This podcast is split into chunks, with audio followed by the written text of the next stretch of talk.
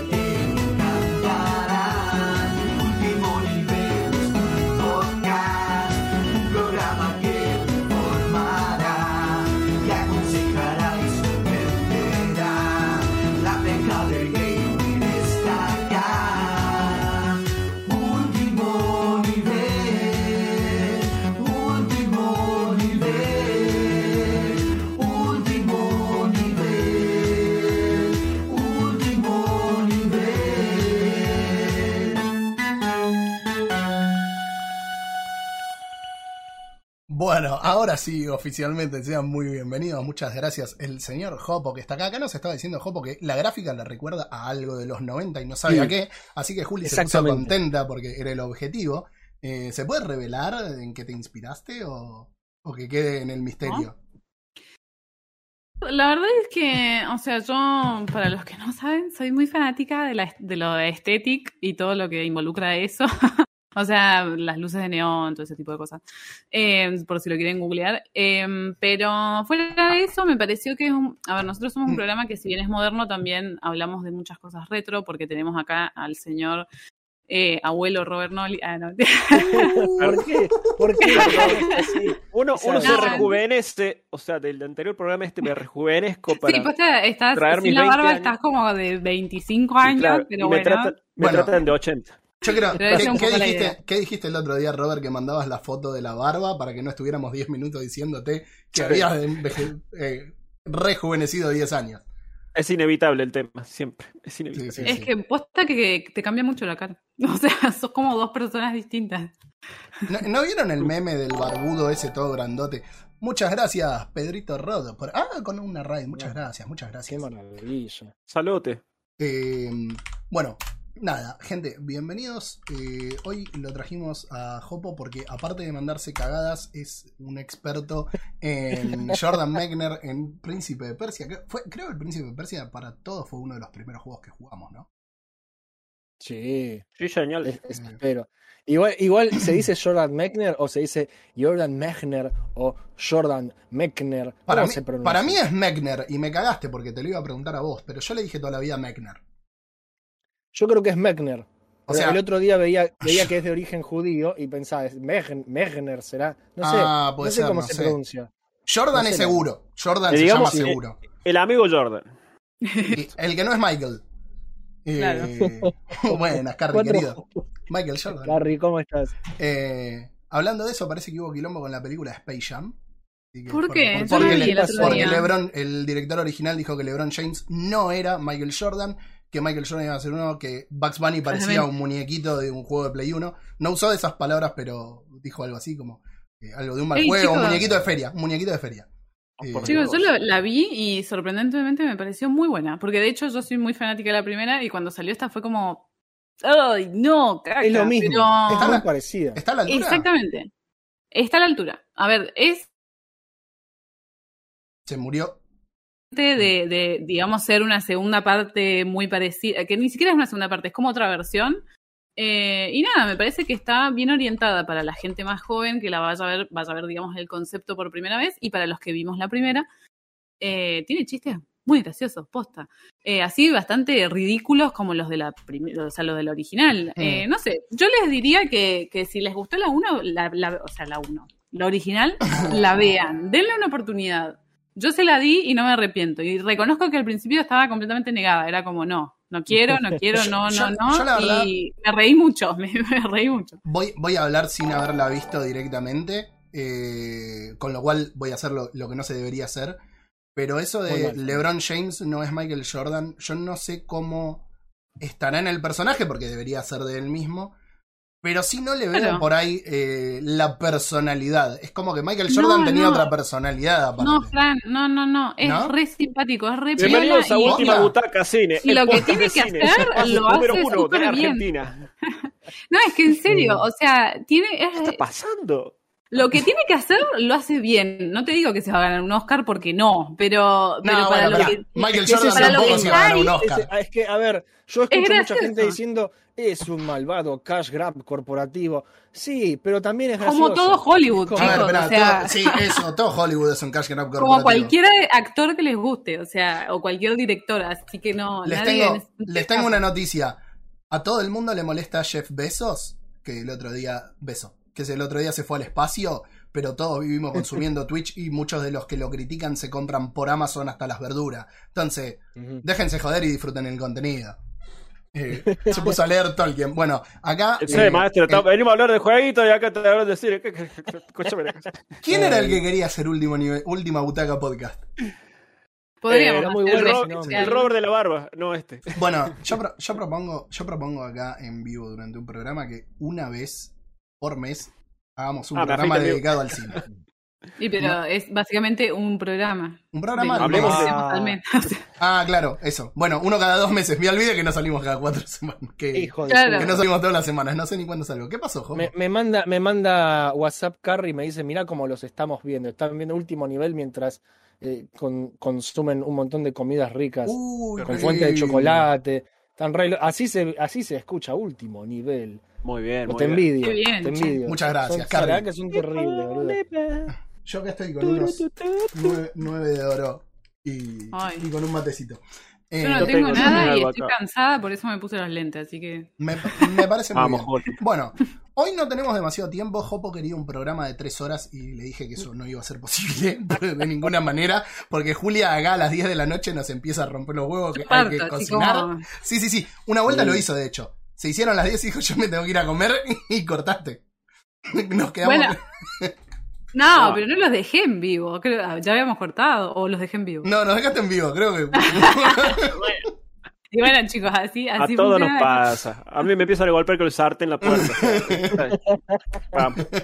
Pero bueno, así que Vamos, vamos, vamos a pasar a, a- a la sección de Robert. eh, A te, cambié, noticias. te cambié el orden, Robert, porque... Sí, no hay problema. Por favor, vamos. Steam Deck Vamos. quedaba para el Tira- final, pero... Tira la imagen, tira la imagen. Arrancamos ya con- arranca, arranca con todo. Arrancamos con las noticias del Lucho Vilés Cordobés.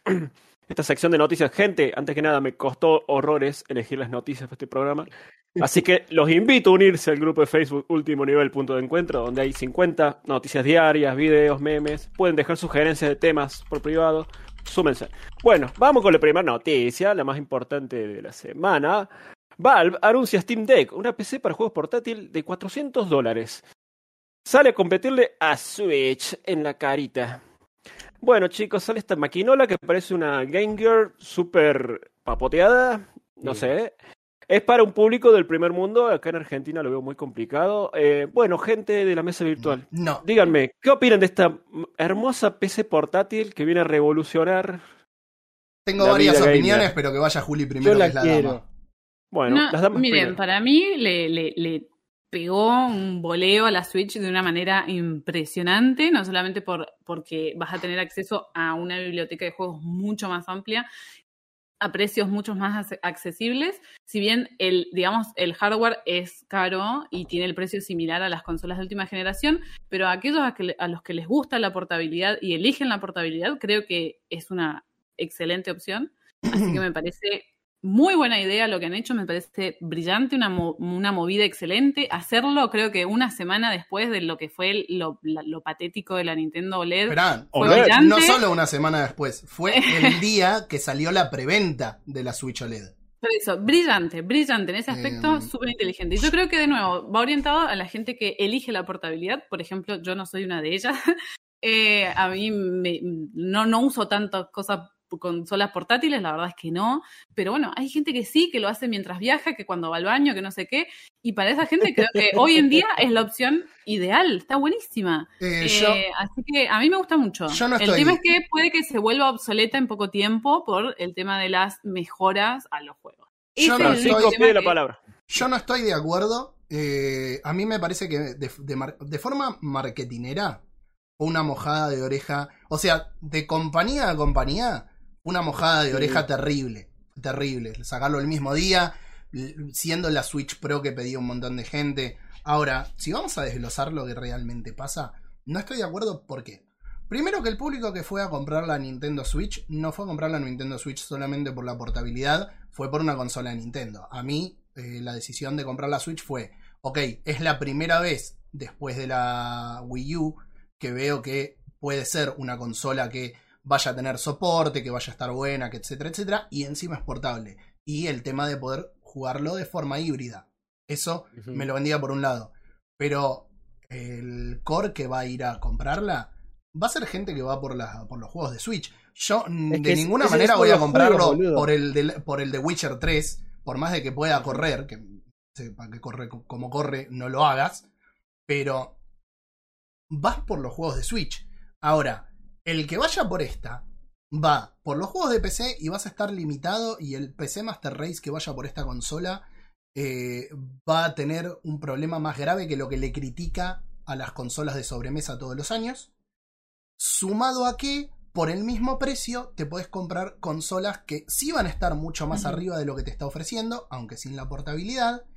Y que el precio base por los 400 dólares es con 64 GB de memoria interna. Está bien, le podés poner memoria expansible que calculo que se va a cagar con el poco tiempo porque no están hechas para usar como un rígido. Me puede pasar en la Switch eso, ¿eh? Ojo, tranquilamente. Eh, La de, la de Eh, 512, 650 Bueno, dólares. pero A- 512, alta moneda. 512 igual es poco. A, a la Xbox Obvio. Series S le tuve que desinstalar tres juegos para poder instalarle el Flight Simulator para probarlo. Que todavía no- se falta, salen un par de días. Entonces, cuando te pones a ver palo a palo cómo son las cosas, yo creo que te sigue rindiendo. O tenés una PC, y si ya la tenés, es medio al pedo, salvo que te sobre la plata y que te guste la tecnología. Y sí. O vas por una consola de nueva generación.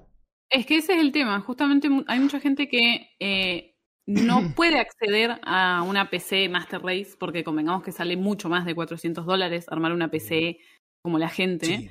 Eh, pero tampoco son fanáticos de la consola. Entonces el jugador de PC por ahí que no está, no puede comprar la PC última generación, esto le viene a salvar un poco las papas. Y de nuevo está el tema de la portabilidad, que a lo mejor nosotros no, no lo usamos tanto, no lo utilizamos tanto porque tenemos otras costumbres de consumo. Pero hoy en día en muchos países la portabilidad es todo. Te juegan Sí, en pero ahí celulares, está- juegos, Pero ahí eh, está el, o sea, Ahí está el tema clave de lo que decía Juli, que es lo que yo decía antes. La gente de PC no le va a ir a competir a Nintendo. Ver, Robarte, podés salen- robarte público que va a querer, perdón, ya te Oh, podés robarte público que tenés de coso. De, que, que, Sí, convengamos que Nintendo tiene su público muy, digamos, eh, muy armado y, y el, el comprador o el público de Nintendo en general sigue apoyando a Nintendo porque no vas a conseguir ningún otro de sus juegos en otro lado. Entonces, Mm, sí o sí estás obligado, digamos, entre comillas, a comprar eh, sus hardware, ¿no?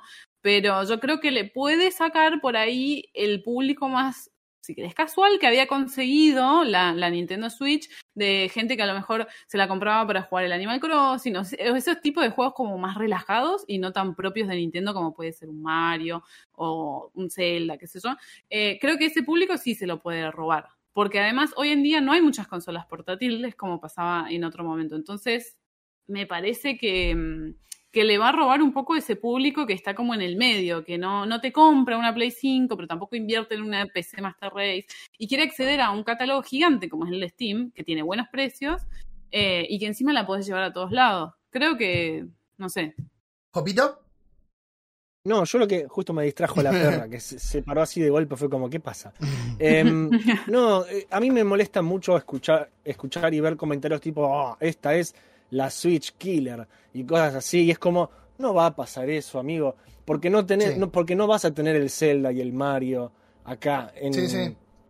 O sea, salvo que lo emules y que ya dijeron que se va a poder hacer, pero no va a andar bien como en la Switch. Así Pero que, igual, de todas a mí me formas- parece buenísimo igual. A mí me- igual me encanta. Te, te digo que la vi y me gusta mucho. Pero ¿Sabés eso de que encanta? van a A ver, derrotar a Nintendo. Son dos cosas distintas. ¿Saben a quién le veo- encanta? Gente, a los revendedores, porque en Sí. una noticia vecina ya reservaron hasta el container que no existen y hay precios rondando en la web por 1900 dólares. Ay, sea, esto va a ser una locura. Bueno, Wally, perdón, Sangre. Robert. Wally dice, yo no tengo PC ahora, sí, yo te lo entiendo. O sea, y hace todo el, anal- el análisis y el catálogo que él tiene, le conviene, reservó la de 256, pero vive en el primer mundo también. Eh, que no deja de ser... Es el Que no público deja de ser cara. importante. Sí, que es el público más importante, que no deja de ser cara. Of Yo opino course. lo mismo que Jopo, o sea, para mí no le compiten y lo que le pueda sacar es un mercado que no tienen, que no les importa demasiado, no, no que no les importa, pero que no les duela demasiado perder. Claro. O sea, es un mercado en el que digas, bueno, a ver, saco de acá, pero no, no me van a robar todo tampoco. Eh, Y hablando de mercados, podríamos pasar a la siguiente noticia. Porque, mi- Mirá cómo te la tira Robert, está Sí, vamos, vos, vos tirame la imagen porque todo suyo. hablan- hablando de mercados, el Netflix de los jueguitos, literal, bueno, Bien. chicos, Eh, esperen porque se cortó. ver jueguitos. Espera, espera, ¿Por espera, Robert, Robert, Robert, se cortó. No, ¿Quién se cortó? No, Eh, ¿me estás sí. escuchando? Ahora sí, Bueno. pero debo haber tenido yo un microcorte. Eh, Sí, tuviste un microcorte, pero le di play y ya. eh, un, F- un Hola, buen ¿qué F5 y listo. Bueno, resumen, Netflix confirmó sus planes y anunció que incluirá videojuegos sin costo extra para sus suscriptores. Eh, nada chicos, si vino el futuro, un nuevo competidor en la sala, tenemos Nintendo, Sony, Microsoft, Apple, Google y ahora Netflix. Bueno, dijeron esto, pero no confirmaron más nada. O sea, simplemente O sea, no se sabe qué catálogo va a haber. no, No, nada, Nada de nada. nada de Eh, nada. Humo, humo. es- es humo, Sí, pero- totalmente. Mira, la verdad, mm, no hay mucho para decir. La realidad es que Netflix es una aplicación que está en todas las pantallas del planeta. O sea, si hacen una inversión poderosa, hay que ver qué pueden ofrecer. Ojo, Sí. ojo que el mercado de Netflix cayó a- en Estados Unidos a la mitad de los usuarios Sí. que tenía antes. Pero, pero bueno, el mundo pero no es porque Estados tenés, Unidos. tenés 20 lugares más ahora. Está, bien, pero me refiero, Se Estados llenó- Unidos para llenó Net- mal. Estados Unidos para Netflix es muy importante. Y ahí les cayó Dólares, a la mitad. obvio. Entonces, yo creo que eh, tiene que prestar atención Netflix. Y, y por ahí meterse en los videojuegos les sirva eh, como para decir, bueno, a ver, llegamos por ahí a otro mercado. Ahora necesitamos más información. O sea, no hay nada. ¿Qué va a ser? ¿Va a ser streaming? ¿Va a ser una tienda digital on Steam? No se Es- sabe. Nada más dijeron que estaban incursionando. Claro. dijeron Nada más. Nada Dijeron, más. metimos la pala en este terreno. Y que, y que vendría at no additional, perdón, at no additional cost. Vamos a ver si es así. Claro. Claro. Que lo que se quieren centrar es en los juegos y no en, en que no, que tenés que pagar más, no, que, que, que las microtransacciones, no, vos ya estás pagando la suscripción a Netflix, listo. Vamos a ofrecerte un buen juego, ya está. Eso es todo lo que se habló y no hay nada más. No dijeron absolutamente nada más y nada, una cagada. Ver para creer, gente. Pero bueno, Bueno, eh, no hay más nada. En ver, en ver para creer, ¿sabes qué otras cosas no se pueden creer? Vamos con el combo nipón, ¿me decís vos? Esta Sí, es la, señor. parte que Juli va a opinar mucho. Combo nipón, Square, entre el amor y el odio. Tenemos un combito de noticias de Square. Mentira, ahora se llama Square Enix, pero bueno, soy viejo, perdónenme. Si se te cayó una sota. Totalmente. Final Fantasy XIV se agotó la versión digital. Ay, ¿Qué? Al ¿Cómo, se agota, ¿Cómo se agota una versión de Lo mismo no, lo se acabaron los lugares en los servidores. Eso Esa- es la Explotaron los servidores. Claro, el juego está tan concurrido que dijeron, no lo podemos vender más, pusieron el cartelito de próximamente porque no entra una katana Ex- más. Explícame, explícame una cosa, Juli. Eh, porque eso no lo entendí. Yo sé que se acabaron los códigos, tiene sentido lo que vos decís, pero la tienda los mandaba a comprar, creo que la versión de Steam y no me acuerdo de qué otra plataforma. Entonces, ¿eso en qué se hostea? ¿Que lo O sea- hostea Steam aparte? ¿Lo de los códigos que le No, corresponden yo a creo que ellos? tiene sus propios servidores, o sea, Square tiene sus propios servidores ubicados en diferentes lugares, obviamente, eh, para las diferentes regiones, y los servidores son los que se saturaron de la cantidad de gente que entró a jugar Final Fantasy XIV, pero no son de Steam los servidores, son de Por Square. eso, pero si fuera por eso, o sea, yo sabía que se les acabaron los códigos, que puede estar asociado a la cantidad de plazas que tienen. Pero la tienda de Final de, de Square Enix para Final Fantasy XIV tenía entendido que re- estaba redirigiendo a que lo compraran en Steam. No, no, no sé, la verdad que el detalle no, no lo sé, o sea... mm, No, no, pero lo que, la información que tengo aquí presente, gente, es que vos lo querés comprar y te aparece un botón que te dice lista de espera. Y solo lo podés comprar en Mac. Por el En. Mac. Ah, ok. Por ahí tienen- bueno. por- eh, bueno, por ahí eh, viene por ese lado y tengan solamente servidores de Mac disponibles, pues no debe haber mucha gente que juegue en Mac, o debe ser mucho menor a la que juega por las versiones de Steam eh, o la de descarga directa en Windows. eh, y tendría sentido ahí lo, lo que lo que dice Juli. Eh, es como que conectaría con lo que leí. Y seguimos con el otro golpe de Final Fantasy, porque basta de este tema, porque cinco años después de su lanzamiento, Lightning Returns, Final Fantasy XIII consigue un parche en PC. Se tomaron Mira, su ya, tiempo. déjenlo morir ese Se, juego. to- se tomaron su tiempo. Cinco años, media década para alargar un parche para que el jueguito funcione. Bien, Square, bien. Y porque no lo jugaba nadie, entonces eh, recién ahora se dieron cuenta que no funciona. Muy bien. Bueno, Pasa- supongo que no le vas a dar oportunidad a Juli entonces. No, jugué el 1, jugué el 13. Y ahí dije, hasta acá llegué. A mí me gustó más el 13-2 que el No, 1. no quise experimentarlo honestamente porque el 1 me pareció espantoso. No, no me encariñé con ningún personaje, no, no me gustó nada. Te lo voy a regalar Ah. para tu cumpleaños.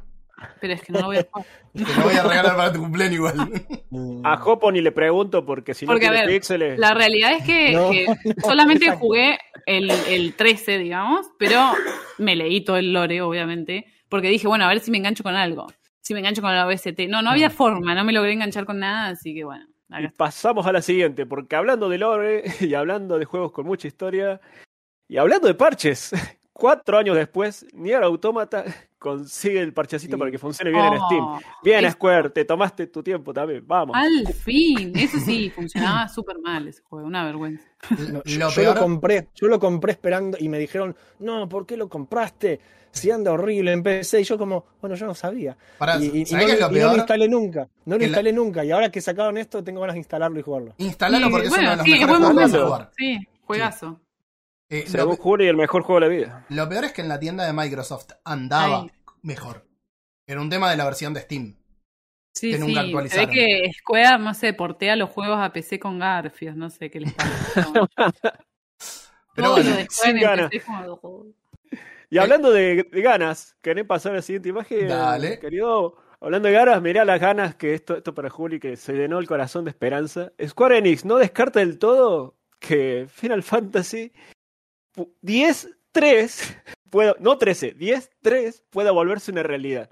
Ah, güey. Kazushiro Enohima, escritor original del juego, apunta que tiene escrito una sinopsis para el posible juego.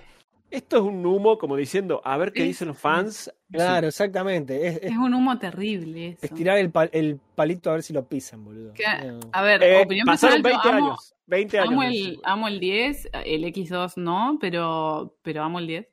Me parece que ya está, ya la, la historia cerró, ya no sé por dónde, qué, qué, qué más pueden agregar. O sea, de hecho el X2 está estirado y bueno, lo cerraron, ya está bien. Que... No sé, pero bueno, qué sé yo. Igualmente si llega a salir y está como el 10, lo voy a jugar y lo voy a comprar así. sobre todo si está Tidus. Por supuesto, chicos. si Soy el fan número uno de Taidu, el único en el universo. No, yo lo, yo lo banco, eh. salvo, salvo la risa cringe. eh, a mí Tidus viene Squall, Claude, Tidus. Mira, el otro día leí una encuesta de Nigeria que lo votaron como el personaje más popular, por lo menos de ese juego. Así Porque que- es el mejor, chicos, es el mejor. claro, porque es el jugador de volei mágico, por excelencia. Voley De voleibol mágico. De- Es de waterpolo técnicamente. de Blitzball. Y hablando de- técnic- de espera, técnicamente deportes- es waterpolo. Chiquitos, Mirá cómo habla- pasa de, de noticias. hablando de tiros. deportes y pelotas, vamos a la siguiente noticia. Ay, ay, ay, ay, ay, las PlayStation 4, las PlayStation 4, escúchame una cosa. El poder para acabar un asteroide, pero no, porque estamos hablando de minería. La granja de minería. 3800 PlayStation 4 no era para mi- minar criptomonedas. ¿De qué estoy hablando? Se descubrió un gran galpón lleno de PlayStation 4, porque evidentemente ya no alcanzan las computadoras para minar criptomonedas. Y dijeron, wow, mirá cómo están minando Bitcoin. Resulta que no estaban minando Bitcoins, sino que están farmeando monedas del FIFA. Ay, me muero. Sí, señor. What? De más Bueno, está decir que era ilegal. un mercado. Obviamente Claro. totalmente ilegal. ¿Por qué, mo- ¿Por qué farmear monedas del FIFA? Porque hay un mercado negro de, monedas del FIFA. O sea, No, así. déjate de joder, boludo. de la poderoso- fe en la humanidad. Esto es- Sí, no, no. Esto es una locura. Pasa que las monedas de Eh, FIFA salen plata.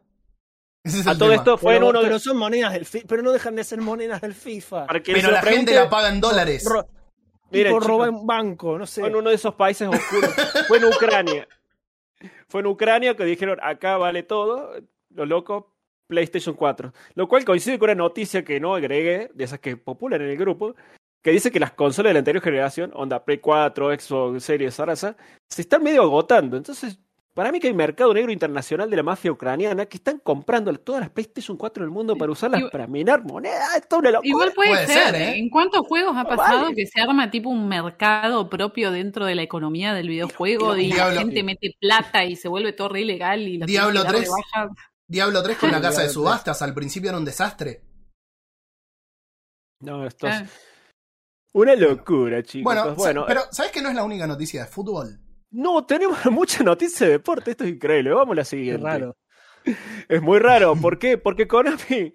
Ay, Konami, ¿qué estás haciendo, Konami? Eh, le había inventado un título. Si no puedes ganarles, haz tu propio negocio con juegos y ya saben eh, lo demás. PES, ¿se acuerdan de PES? Que antes era Winning Eleven, que antes era International Sí. Superstar Soccer. Bueno, PES eh, ha Ahora sido no es renombrado, ha sido Sí. renombrado como eFootball y va a ser un juego free to play. La nueva movida de Konami para tratar de quitarle Dinero. negocio a FIFA y por lo tanto micro, micro dinerín, porque Sí. ahora va a ser free to play, pero ustedes saben que los free to play no es tan free to play. No, No, es pero. lo, lo- es- es lo único que les quedaba por cagar. No, Y Konami, ¿sabes que es el único se juego? empecina en cagar todo. No, Jopo, es el Sí. único juego que tiene sentido que sea free to play. Claro, pero bueno. tiene que ser un servicio. perdón, ya no tiene sentido eso. que salga la- el juego anual. sí, no que sí, es sea un juego que se actualiza constantemente. coincido. No necesariamente Pero- que sea free to play, pero como dicen Robert y Juli, que sea servicio. Es el único que tiene ese sentido. Vamos a Sí, ser sí. sinceros. Yo, las pocas veces que agarro el FIFA, juego siempre con los mismos equipos. Y si vienen tus amigos, ponele, ponele que necesitas, no sé, cuatro equipos distintos. Después, todo el otro contenido que te viene, la gente que lo compra todos los años, lo paga el pedo. Sí, básicamente. Entonces, si te lo dan gratis, o, a un- o no sé, a 30 dólares y te lo actualizan siempre, como hicieron con el Rainbow Six Siege, que salía 15 dólares, te dan dos operadores y si vos querés el resto los comprás y no tenés la necesidad de comprarlos. La verdad que que creo que Konami es la primera cosa bien que hace mucho tiempo. Y que vaya agregando packs con equipos, torneos y cosas. Y eventos. Chañol. Y hablando Sí, sí, de sí. eventos, ah, yo, loco, por ya defecto, te yo, por tiraba. defecto, yo por defecto estoy enojado con Konami, así que... Konami-. Es que Konami es esa novia que te rompió Ojo el corazón lo que vas en a la decir. secundaria. No, no, no, no. Te rompió el corazón en la secundaria y uno siempre le stalkea por Facebook a ver en qué anda. Bueno, No, ese es Konami. ese A es ver si algún día va a cambiar y estás ahí esperando. Esperando. Como, como, chicos, hay que crecer. Yo ya no espero la remake de Metal Gear Solid. Ay, qué feliz que estoy de Ay. que al fin lo admites. Hay que, hay, que crecer, hay que crecer y hay que aceptarlo finalmente. Pero bueno, hablando de eventos, le voy a sacar el pase a Robert. Hay Muy un bien. juego que va a recibir un evento y me pone muy contento. Esta noticia la quiero dar yo. Dale. Porque Seguro, van a tener pero- la posibilidad de probarlo. déjame, déjame leer del titular y, y lo paso. Y la tiramos, No, ¿te no, pero te, te la tiro a vos, te la tiro a vos, encárgate. Pero pues, estoy contento porque tienen la posibilidad de probarlo y ver que más allá del grindeo excesivo, no es un mal juego de aventura. Robert. Bueno, Avengers. Necesitan tu atención, tu amor, tu Ah, dinerín. ya sé qué es esto, sí. Es como ¿Por qué? cagarse en toda la gente que lo compró, sí. Atento. Pará, pará, pero, boludo, es, es un fin de semana para probarlo gratis, no es free to play, Jopo. Ah, peor. Marvel. Avengers se podrá jugar de forma gratuita entre el 29 de julio y el 1 de agosto. O sea, tienen un fin de semana para darle una chance y darle la razón a Fran si vale la pena el modo historia. Iki dice una verga la Es más. Le- es le fueron agregando- por favor, que vocabulario. le fueron agregando Yo contenido. pero con juego le- eh, que es como una, medio lastimoso de, de parte de otra vez Square de decir, jueguenlo, por favor. ¿Quieren jugar mi jueguito que nadie quiere? Bueno, no, espera, espera. Acá, acá voy a, acá voy a romper una lanza por este juego y le voy a contestar Bueno. a Iki. Y le voy a contestar a. Iki. Iki dice sí, pero por lo menos me parezco a los actores. Para toda la gente que llora en internet No respecto al. Marvel's Avengers, los, No, ac- bueno. lo- los personajes en los cómics no se parecen a los actores. No sean hincha huevo. No, no se ahí, parecen, ahí, te no tienen damos- ahí parecido. tienes la razón, Fran. El juego es malo, no, no es un problema de la El cara de los personajes. boluda, el el- juego. Le El podés juego criticar muchas malo, cosas, ¿eh? pero no esa. El juego no Claro, es malo. exactamente. Lo, lo único que le podés criticar, y se lo critico yo, pero no voy a jugarlo para obtener eso, es el grindeo. Y Claro. que hubo eventos que, no que prometieron, que al principio no vinieron, pero ahora tenés cuatro o cinco expansiones nuevas que fueron gratis. Claro. Entonces, la verdad, a mí no me parece mal. Ponele que no es el mejor juego, o sea, no estoy diciendo que sea un 100, eh, ni en pedo. Pero es un buen juego de aventura. O sea, no sé qué esperan de un juego de superhéroes. No es el Marvel Spider-Man, eh. Sí, sin, ju- sin haberlo jugado. Eh, le, bueno, le- ahí tenés. le hago la segunda a Fran. le hago la se- aunque no lo crea Fran, le hago la segunda.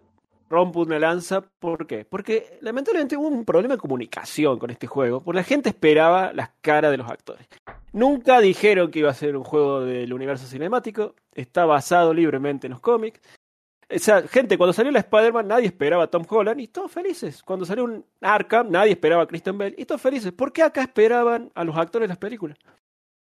Sí, Nunca dijeron eso. creo, es- creo y- que por, por el nivel, pero esto hablo un poco sin saber demasiado, pero creo que por el nivel de popularidad que alcanzó el universo Sí. cinemático de Marvel, que se volvió una cosa súper masiva, y entonces me parece que es como que eh, al salir un juego de Marvel, todos dieron por sentado que iba a estar relacionado a eso, pero si lo pensás también salió a, destie- a destiempo, digamos, de las películas, entonces bueno, nada, creo que hubo ahí una Aparte- estrategia rara. Aparte la historia no tiene, sí. no tiene nada que ver con el MCU, lo cual es bueno, porque no te hicieron un juego. Es como el Marvel's Spider-Man, que en algo argumental es mucho mejor el Marvel's Spider-Man en todo, pero Insomniac hizo un laburo espectacular. O sea, uno Es- es un es 10 y el otro es un boludo. 7.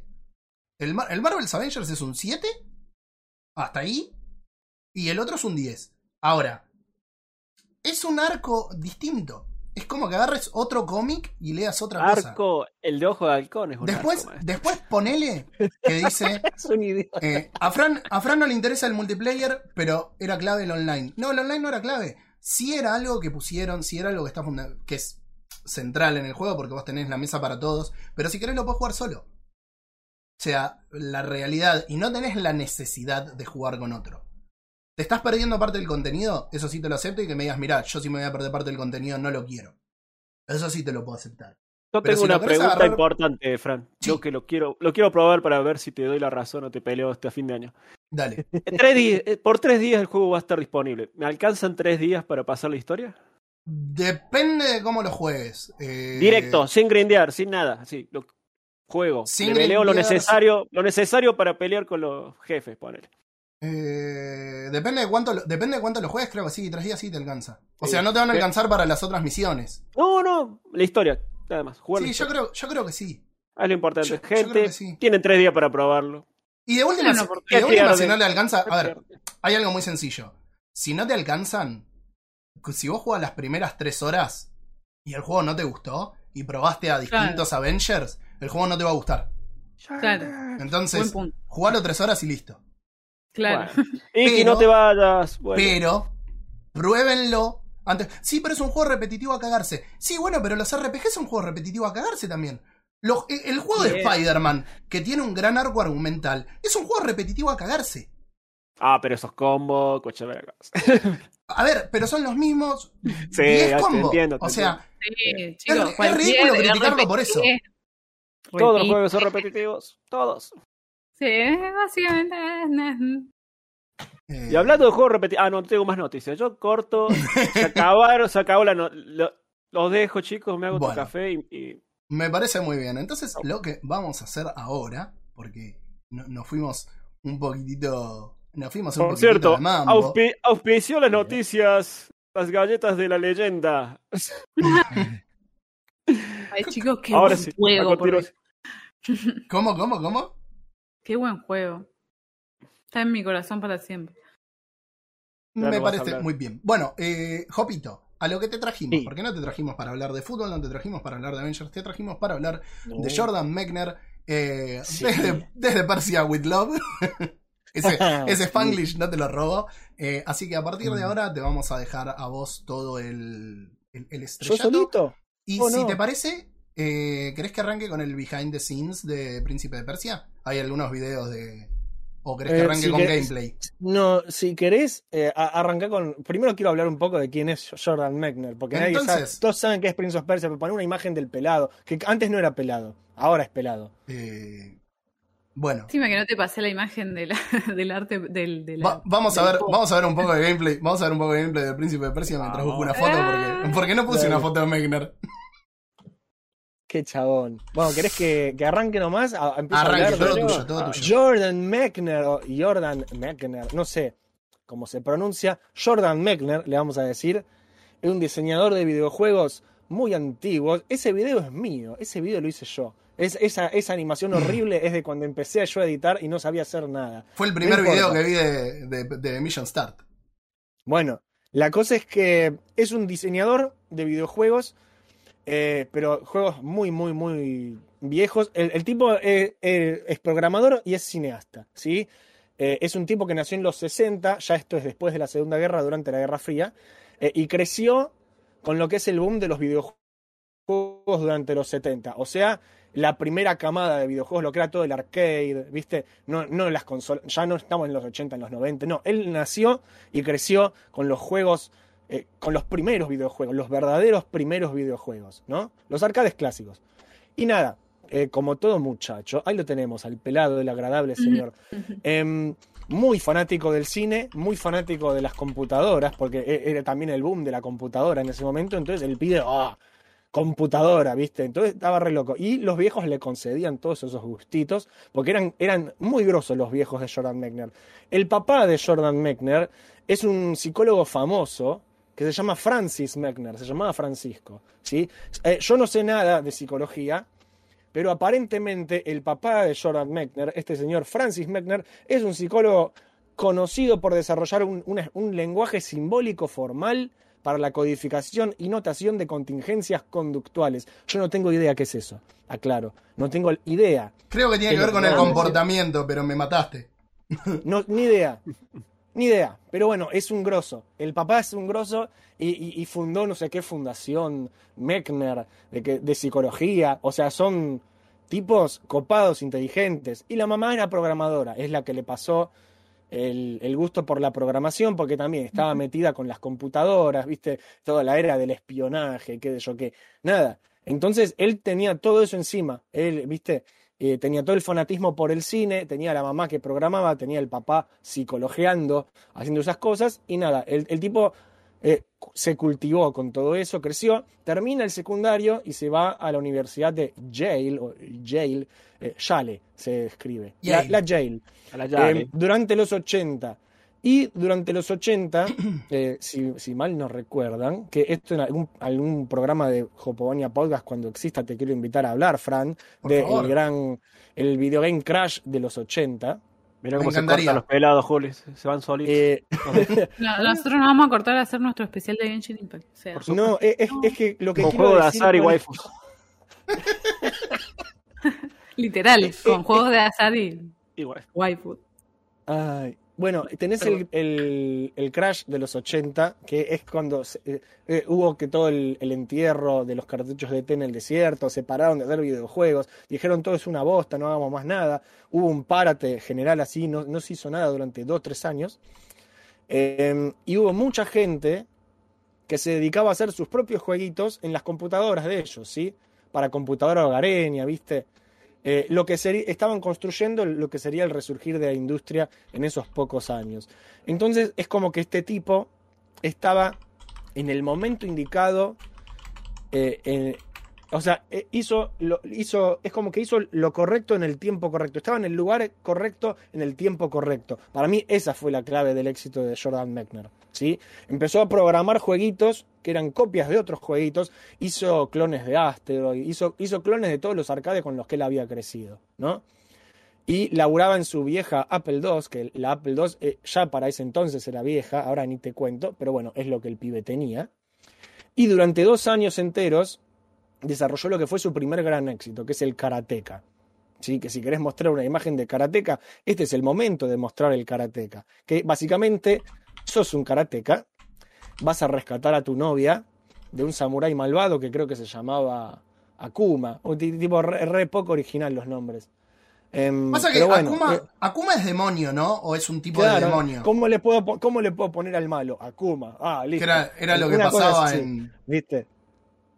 Puedo Y contar nada. mi anécdota de este juego que Sí, perdí por favor. 200 veces de chico y lo sacaba y no lo jugaba más. Después volví a intentar hasta que un día aprendí que primero me tenía que poner en guardia. Nunca, el- nunca el pude primero, pasar el primer nivel. El primer tipito. El tipo Ojo, pero después, con el tiempo, lo pasé. Y el día que lo pasé, fui muy feliz. Hermoso juego, hermoso juego. y, sí, igual hay cosas peores que, que los tipitos. Después aparece un pajarito que es re molesto Eh, y, después al- aparece y una puerta que se cierra. no, la, la puerta. Es- es- son peor que cualquier tipito que te enfrentes. Es terrible. Esa maldita puerta. Esa maldita, que no nunca me acuerdo cómo se pasaba, pero se te cierra y perdés y es empezar de nuevo. Pero bueno, Karateka es un juego muy lineal. Es de izquierda a derecha, pu, pu, pu, puños y patadas. De pi, pi, pi o patadas pi, pi, pi. Nada más. Eso es todo. ¿Qué, qué hablamos de la descripción de las imágenes? Bueno, les estoy explicando cómo es el Karateka. Karateka, El pi, pi, pi. el tutú, tutú. No, ese es otro. No, es el Kung Em, Fu. Lo que destacó del karateka en su momento, sí, es, y que es lo que hizo que el tipo se lo vendiera a Brother Boone para que Brother Boone lo distribuya, es que eh, tenía unos gráficos muy cinemáticos para la época. Sí, cinemáticos. Eh, Jordan Mechner es un tipo que ahora sabe dibujar, es artista, es un capo, pero en ese momento él era muy inseguro de sus habilidades artísticas.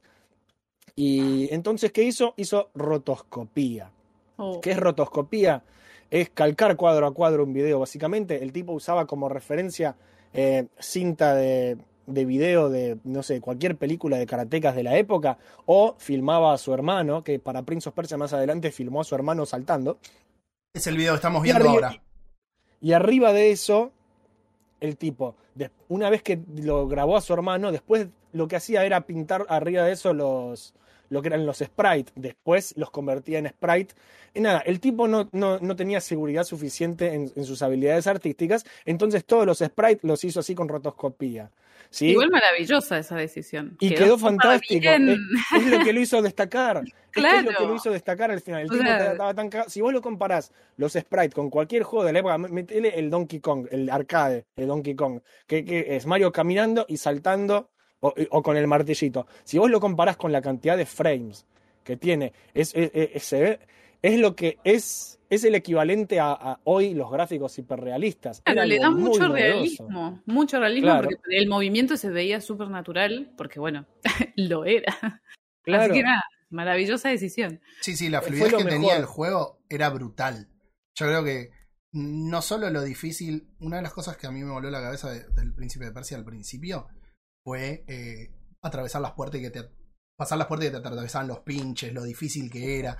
eh, que, que, eh, noto alguna anécdota ahí que te reís. No, me río, me río porque Juan dice, Jopo, tararea la melodía cuando Aku manda los secuaces con el dedo que hace tiririri, tiririri, y te los manda. Y Eh, vaya. Em, Pero, pero tenía eso, y la fluidez que tenía, era cosa que por ahí después en otros juegos no se veía. Porque Claro. eran mucho más toscos. Una, igual, una esto, locura. i- igual, igual empezamos con, con tipo karateca. Pero la cosa es que el, el tipo no quería ni siquiera distribuirlo, lo había hecho y se lo mostró a sus amigos. Y, lo- y sus amigos le dijeron, che, boludo, está buenísimo, mandalo a una distribuidora. Y, se lo, y lo mandó a, a Brother Boone. Y Brother Boone, que para el que no se acuerde de Brother Boone, son eh, el, el, el greatest hits de Brother Boone de la época, sería, no sé, Load Runner. Más adelante el Mist lo distribuye Brother Boone también.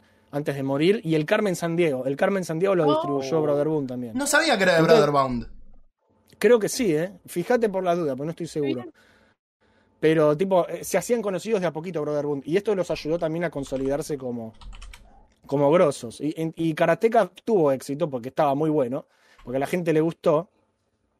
Hay un informe de Tak Tak Duken, que tengo anotado acá, número 306, que se llama La historia de Karateka, que resume toda la historia del desarrollo de Karateka. Y nada, explotó, explotó porque era muy bueno. Juegazo.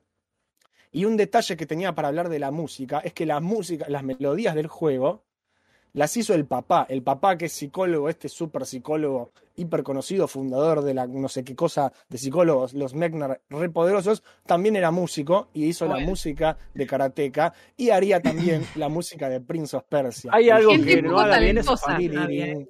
Claro. Eran, eran re grosos. Eran to- los Mechner eran re grosos. Era como, "Pare, bajen un cambio. ¿Viste? Hacían todo. ¿Hay algo que este hombre no haga bien? Terrible. Em, y nada, y ahí como, ahí sí, como empezó a facturar con toda la guita de, de Karateka, el tipo se volvió loco y empezó a desarrollar su próximo gran juego, que tardó cinco años en hacer Prince of Persia, porque lo hizo él solo, en Apple II. Y salió el Prince of Persia. Y el Prince of Persia, bueno, es. Ese sí es reconocido. Es uno de mis juegos favoritos de la infancia y de la vida, porque me encanta. Em, lo ayudó el hermano menor siendo filmado en pijama y lo ayudó su papá haciendo la música. Es un juego hecho en familia. Si vos te lo pones a pensar, es un juego hecho en familia. O sea, eh, todo el amor hay ahí. Es como que es un producto del amor. No sé, está buenísimo. Me encanta que lo hayan hecho en familia el juego. Em, y nada, Jopito, eh. Consejo, consejo tipo papá. ¿Por qué no te tomas un vasito de agua antes de seguir que se te está yendo la voz? Sí, se me está yendo la voz porque eh, tengo, Sí. estuve mal toda la semana. Mientras Así tanto, que yo dije te queremos que lo- cuidar. ¿Cómo, Robert? Nada, nada, quería Ah. decir que a, a diferencia de Hopo, seguramente, yo tuve contacto con este juego, la versión de Family Game, la consola Sí. más pirata de la NES. y era re jodido en ese La versión que jugó Romer hace poco Sí, y pobre sufrió, ¿cómo- sufrió cómo mucho. Lloraba, lloraba, pobre hombre. Yo lloraba pero de risa. Eh, no, no- ¿no habías dicho, Jopo, en ese recoanálisis que habías hecho, que la de Super Nintendo era la mejor versión? ¿O era la que Ahora tenía un nivel cortado? Ahora, no, es la mejor. Ahora te voy a explicar eso porque sí, esa es la que yo más recomiendo. Pero básicamente el tipo sin, a ver, eh, retomando lo que es la rotoscopía, que el tipo hizo la rotoscopía porque no estaba seguro de sus habilidades, y como este juego ya no es lineal, es un plataformero, viste, tipo cada mapa es un laberinto, tipo y, y hay que saltar mucho, y etcétera, terminó creando sin querer lo que hoy conocemos como plataformero cinemático, ¿sí? Eh, ¿Por qué cinemático? ¿Sí? Eh, lo mismo que el karateka, es, es la fidelidad de la imagen en, en comparación con lo que había el- en el resto del mundo en, en ese momento. ¿Sí? Acá tenés que explorar mucho, tenés que descubrir dónde están las pociones, tenés que ver dónde están las mejoras de vida. Era mucho más grande y además era por tiempo. Eran cosas tipo que vos las y decís, eso no es realista. ¿Quién construyó este palacio? Un idiota. Pero, pero, se, sentía, pero se sentía realista. ¿Entendés? Con los gráficos esos y con las cosas que hacías, te sentías en una película. Te voy a hacer un, Eh, eh, te voy a hacer una pregunta sí. respecto a eso. ¿Qué diferencia le ves o le encontrabas? Más allá de que muchas veces los géneros se terminan como cruzando, fundiendo, no necesariamente tienen que ser completamente lineales. Pero es una que característica que tienen, cinemático. Sí. una característica que tienen los plataformeros cinemáticos, como el Heart of Darkness, por ejemplo, que lo, lo Ahora traje- lo, yo lo lo, traje lo una voy a vuelta al programa. después porque está buenísimo. Eh, sí. Si yo una vuelta lo, traje una review para el programa. Eh, es que tienen algo de Metroidvania. Porque Sí. si bien vos no tenés todas las habilidades que tenés que ir buscando, ir abriendo distintas cosas, sí tenés eso de la exploración, buscar las distintas pociones en este sentido. Eh, Es un ¿Qué separa Metroidvania un género con- del con- otro? con- eh, o sea, son mapas abiertos pero ordenados de forma lineal. Es un intermedio, algo así es. ¿Sí? Es, es como que está a medio camino de ser Metroidvania. Es muy interesante. A mí, a mí me gustan mucho estos juegos. Vos ya sabés, todos los Con- juegos que a mí me gustan son Con lo, cosas. poco, con lo poco que lo jugaste, ¿dirías que el Death's Door, más que un Metroidvania, es un plataformero cinemático? No, el, el Death's Door es un mini Dark Souls, te voy a decir. Yo, eh, yo le, yo quise evitar comparar en Souls porque la gente después se enoja, pero tiene muchos condimentos soulescos. Sí, yo lo, lo sentí con el mapa interconectado, pero bueno, no quiero hablar de, de eso. Volvamos a Persia. Yo Sí, sí. volviendo, volviendo, volviendo a Persia. La cosa del- de, eh, qué más lo hace cinemático, no solo los gráficos, sino que tiene un par de secuencias, ¿sí? Que hacen también que pareciera que estás viviendo una película, ¿sí? Que la historia se desarrolla en el juego, no es que vas de un punto A a punto B y después te pone un cartel que dice salvaste a la princesa, no. En el juego pasan cosas como por ejemplo cuando el príncipe salta a través del espejo que se separa de la sombra, después más adelante cuando se vuelve a unir con la sombra que tenés que guardar la espada para unirte, eso lo estás manejando vos, ¿sí? estás viviendo los eventos del juego, estás, eh, metido en el protagonista posta. ¿Viste? Eh, y esas cosas, estás viviendo la película. En ese sentido, además de los gráficos y, y todas las cosas que lo sean más realistas, Em, eso es lo que le daba la palabra cinemático al plataformero cinemático. ¿sí? No, no tiene que ver con la onda cinemática de ahora, que son las cutscenes, que, pero que de eso capaz hablamos después. Y nada, sin darse cuenta, hace esto. El plataformero cinemático nace de la nada y hubo un montón de juegos que, que se inspiraron en él y, y hay un montón. Está Another World y Flashback en Delphin Software, que son franceses que laburan muy bien. Voy a tomar agua. Me parece, me parece muy, muy bien. Another World y Flashback son unos juegazos. Ay, sí, amo. Eh, y son plataformeros cinemáticos y hacen lo mismo. Filman a gente y, y están todas las tomas de, ani- de- de animación de los tipos que se filmaron agarrando la pistola y después como pintaron arriba. Es increíble. Eh, Blackthorn de Blizzard está también, que es Prince of Persia, pero con una escopeta matando orcos del espacio. Una locura. Ese no lo te. Blackthorn, eh, manejás como a un. El trono Eh, negro. eh, es, es como un nativo americano con escopeta, un- una chaquetita azul, musculoso. No importa, después lo buscas. El abuelo está de muy- Turok. Claro, eh, pero es un buen juego, es un buen juego. Y, y es de la misma onda. Es tipo plataformero cinemático, pero con una bella escopeta recortada para que les vueles la cara a los tipos. Y además te cubrís y salís y disparás y te cubrís. Es muy lindo juego. Em, ¿Qué más? ¿Qué más? ¿Qué más? El, el, el Oddworld, la saga Oddworld, que ya salió en Play Sí. 1, esto es Sí. bastante después, pero también es, es un plataformero cinemático eh, donde que tenés a este alien rescatando a todos sus amiguitos, haciendo Ah, cosas raras. El viejo. Abe, boludo, el buen los, Abe. los Mudokon. Esos. Ay, sí. Gran Y también, Me y, y de esa era de juegos, de Play 1, también tenés el Heart of Darkness, que es lindísimo. Que es lindísimo, Heart of Darkness. Y tiene una música. También. Aparte, Sí, difícil. Súper jodido. Nunca, nunca pude pasar el palacio de, del, del gran maestro de la oscuridad. Me quedé, me quedé ahí, era muy, muy difícil. Y eso, que lo, y eso que lo jugué con guía.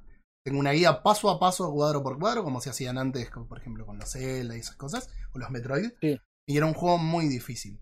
Eh, pero era imperdonable desde el principio y tiene muchas referencias de lo que es el género. Es, cal- tiene elementos calcados del Another World. O sea, Es que lo, hace, está involucrado Eric Chahi de Another World, así Mm. que Fue su último juego, si mal no recuerdo. O estoy, Y no estoy seguro. Fue un juego que casi no sale. Tuvo muchos retrasos durante mucho ¿Cuánto? tiempo y. 10 años de desarrollo, estuvo Sí, muchísimo. y, y pasó por vari- varias plataformas. que Creo que la Atari Jaguar era una de las que iba a salir. Y al final, nada. La Jaguar Claro. pasó lo que pasó. Y hoy en día lo que es el plataformero cinemático está más que nada relegado a lo que es indies, ¿viste? Porque no es que Claro. porque hoy en día todo lo que es triple A, eh, todo es cinemático. Pero no le podés decir a todo, es un shooter en primera persona cinemático. Esto es un- una aventura gráfica cinemática, todo es cinemático ahora. Carlos Pero bueno, es yo- Michael Bay tirando magia. sí. Sí, claro, sí, sí, totalmente. Así que hay un par de indies como el Eternal Castle, el Deadlight, el, el Limbo, el Inside, los Little Nightmares. Hay un montón de juegos así de este estilo que beben de, de lo que eran los plataformeros cinemáticos. Pero volviendo a Prince of Persia, ¿sí? antes de seguir con todo el quilombo de Jordan Mechner, porque esto es el especial Jordan Mechner. Em, al juego no le fue muy bien en Apple II, porque Apple II era un sistema muerto prácticamente, pero como, como les decía antes, estamos pasando el, el- el boom, eh, estamos pasando lo que es el, el crash del videojuego de los 80, resurge todas las computadoras agareñas, todas las consolas, todas las cosas. Entonces, ¿qué pasó? Sale el Prince of Persia en MS-DOS o 2, como quieran decirle, y ahí esa es la versión más conocida. ¿sí? Esa- y ahí se hizo re popular. En, en, Ah. en DOS lo jugó todo el mundo, es la versión que todos conocemos, que jugamos de chicos. Esta versión es increíble. eh, y de ahí lo portearon a todos lados. Lo podías jugar hasta en una tostadora si querías. Porque estaba en. Que estaba en Sega Genesis, en, la NES, estaba en Super Nintendo, estaba en la, en la Game Boy, eh, en todos lados. Eh, eh, Sega CD. No sé, hay 20 millones de ports de Prince of Persia, hay como 20. Y son todos distintos y cada uno tiene sus cosas. Em, y la que yo más recomiendo, que es lo que le decía Fran antes, es la de Super Nintendo. ¿Sí? Eh, es- es- cabe también aclarar que la hacen distintas empresas. No es que Brotherhood hizo todo o que puso a Jordan Mechner, trabaja esclavo, y que, le, y que porteara el juego en todos lados, sino que se lo daba a distintas empresas. Y estos japoneses, que no me acuerdo el nombre ahora de estos japoneses de la versión de Super Nintendo, pero hicieron un trabajo tan espectacular, mejorando todo el juego en todos sus aspectos, los fondos, las animaciones, la música.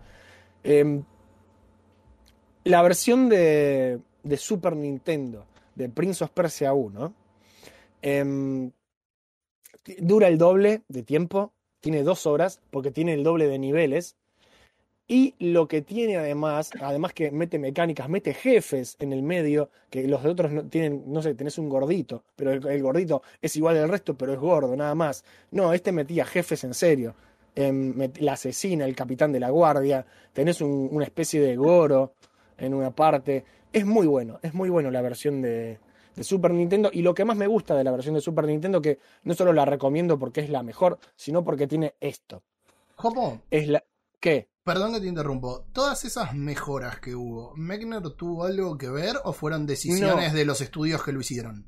Fueron decisiones de cada estudio y Mechner quedó fascinado. Dijo, gracias señores, han mejorado lo que yo hice. Estaba re contento. Fascinado lo- con la plata de la licencia. Estado Ah, Córdoba. se llenó de guita. Mechner eh, cobraba regalía por esto. Sí, pero ojo, chochísimo. pero ojo, porque vos tenés gente, sobre Porque- todo cuando el ego es grande, Sí. como Kojima, Miyamoto, que cuando le tocan sus obras o sus IP y, y se toman ciertas licencias, no caía Sí, sí, se enojan. A Miyamoto No, este Donkey tipo- Kong este Country le caía como el orto. A, a Claro. Miyamoto Donkey Kong Country le caía como el orto y a Kojima el Portable Ops le cayó como el culo. Llegó a decir que no era eh, canon porque no lo había hecho él. Entonces, Claro. habla también de la humildad del tipo. Sí, coincido. No, O el tipo estaba re el contento. Pero además Jordan Mechner nunca perdió la, lo que es la, la propiedad intelectual. Entonces e- es de él. Tipo, él, él hizo un trato con Brotherhood y con Ubisoft no sé bien qué hizo, pero medio que la cagó. Pero no importa, eso es más adelante. Ya vamos, Em, lo que tiene la versión de Super Nintendo, a diferencia de absolutamente todas las demás versiones de Prince of Persia, es que te deja llegar al final del juego por más que te quedes sin tiempo. Ah, ¿sí? O sea, en todos los juegos, de en todos los Prince of Persia clásicos, eh, vos te quedás sin tiempo, te tira Game Over, se murió la princesa, jodé, te perdiste, empezá de nuevo. Claro. El- la versión de Super Nintendo te deja llegar al final igual, te dice, te quedaste sin tiempo, bobo, te dice abajo el cartelito, pero te deja llegar al final igual. Llegás al final y no está Jafar y no está la princesa y sacás el final malo, pero llegaste Ah, al final por lo claro. menos. sí. Entonces, te sirvió de práctica, aunque sea, ¿viste? Y lo podés volver a jugar para ver si llegás a tiempo la próxima. Pero no te corta el chorro, no, no es que te dice, no, jodete, empezá de nuevo. No, te deja llegar al final igual. Así que para mí es la mejor versión. Además de que es superior técnicamente en todo sentido. Entonces, esa es la que yo más recomiendo. Si quieren Bien. jugar Prince of Persia, jueguen Prince of Persia en la Super Nintendo, que se van a divertir. Y si juegan el- la versión japonesa, tiene un- al principio una cinemática donde demuestran cómo lo cagan a palazo los guardias. Que eso lo sacaron, lo sacaron de la versión yankee porque era muy violento. Pero bueno, Hablando de em, violencia, toma un poquito de agua porque tu garganta Sí, está siendo castigada. sí, por supuesto. Está como... Por favor, no, no, no te queremos perder en vivo.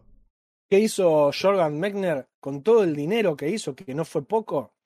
Se anotó a la escuela de cine, se dedicó a estudiar cine Y cuando terminó la carrera de cine, se fue de joda por Europa. Se tomó dos años sabáticos enteros en Europa. Tipo Sí, inteligente. ¿quién, quién quisiera? No, pero el tipo quería consumir cultura del mundo. Claro. Hizo bien. Eh, la, la verdad que está bueno, qué sé yo. yo. Yo en su posición creo que haría exactamente lo mismo. Además que e- es un tipo de, de bien, venía de buena familia, los padres le decían, viaja por el mundo, aprovechá, ahora que tenés Claro. ahora que podés, ¿viste? Digamos que en un universo paralelo hizo Eurotrip con Kojima, dijeron vamos, vamos a pasear. No, sa- ¿Sabés qué es lo que veo? Y, y no nos metamos en, en discusiones del otro lado de la cortina de hierro, pero tuvo lo que no tuvo eh, con el tema Sí. de Tetris. Que es lo que Sí. le, le debería haber pasado con Tetris. O que lo tuvo, pero muchísimos años después cuando emigró a América y se unió a Microsoft, ¿no? Eh, Claro. Pero creo que es, es la vida que hubiera tenido Pajitnov si... Si, si hubiera nacido del otro lado del charco, sí. sí. Sí, sí, sí. Bueno, em, ¿qué pasa con la franquicia? ¿Sí? Porque él es como que lo dejó en, en manos de Brotherhood, que quería seguir haciendo guita, por supuesto, y lo llamaron para hacer la secuela, pero ya en la secuela no es que lo hacía todo él solo. Eh, Él estaba como, viste, estaba como diseñador, estaba ayudando en la historia, estaba diciendo esto me gusta, esto no me gusta, pero no es que estaba él solo como un esclavito ti, ti, ti, ti, tipeando, haciendo todo, no. Él ahora podía contratar gente y, y Brotherhood se encargaba de, de desarrollar, entonces no pasa nada. Y sacaron el 2, que es de Shadow and the Flame, que es muy bueno también. No es tan conocido como el original, eh, pero igual a mí me gusta mucho. Tiene un par de cosas que medio crípticas que no entendés nada. Sí, cuando salió el juego, en realidad cuando salió el juego no, sino que cuando jugué el juego, obviamente como nos ha pasado a todos, no jugué una versión eh, original. Sí, y no tenía obviamente la guía. Y cuando llegué, que me había costado muchísimo pasar Eh, la primera parte y subirme al barco, me trabé en la puerta de la cueva y nunca pude resolver el puzzle y hasta ahí llegó mi aventura con el príncipe Ay, de. Persia 2. na- nada. Eh, y eran nada, Mm. los primeros 10 minutos de juego.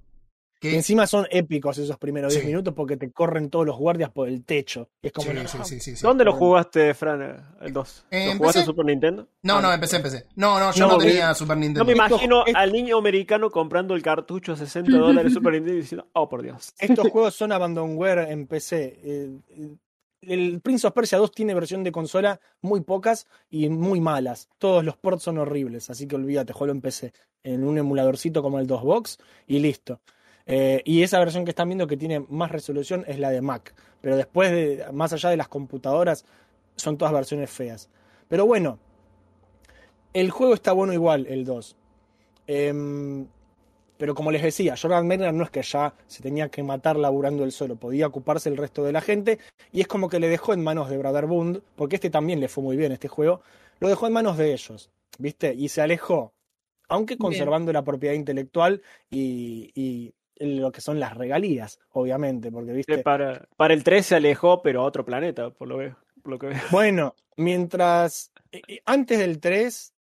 No, es antes del 3. No, primero está el Prince of Persia 3D, sí.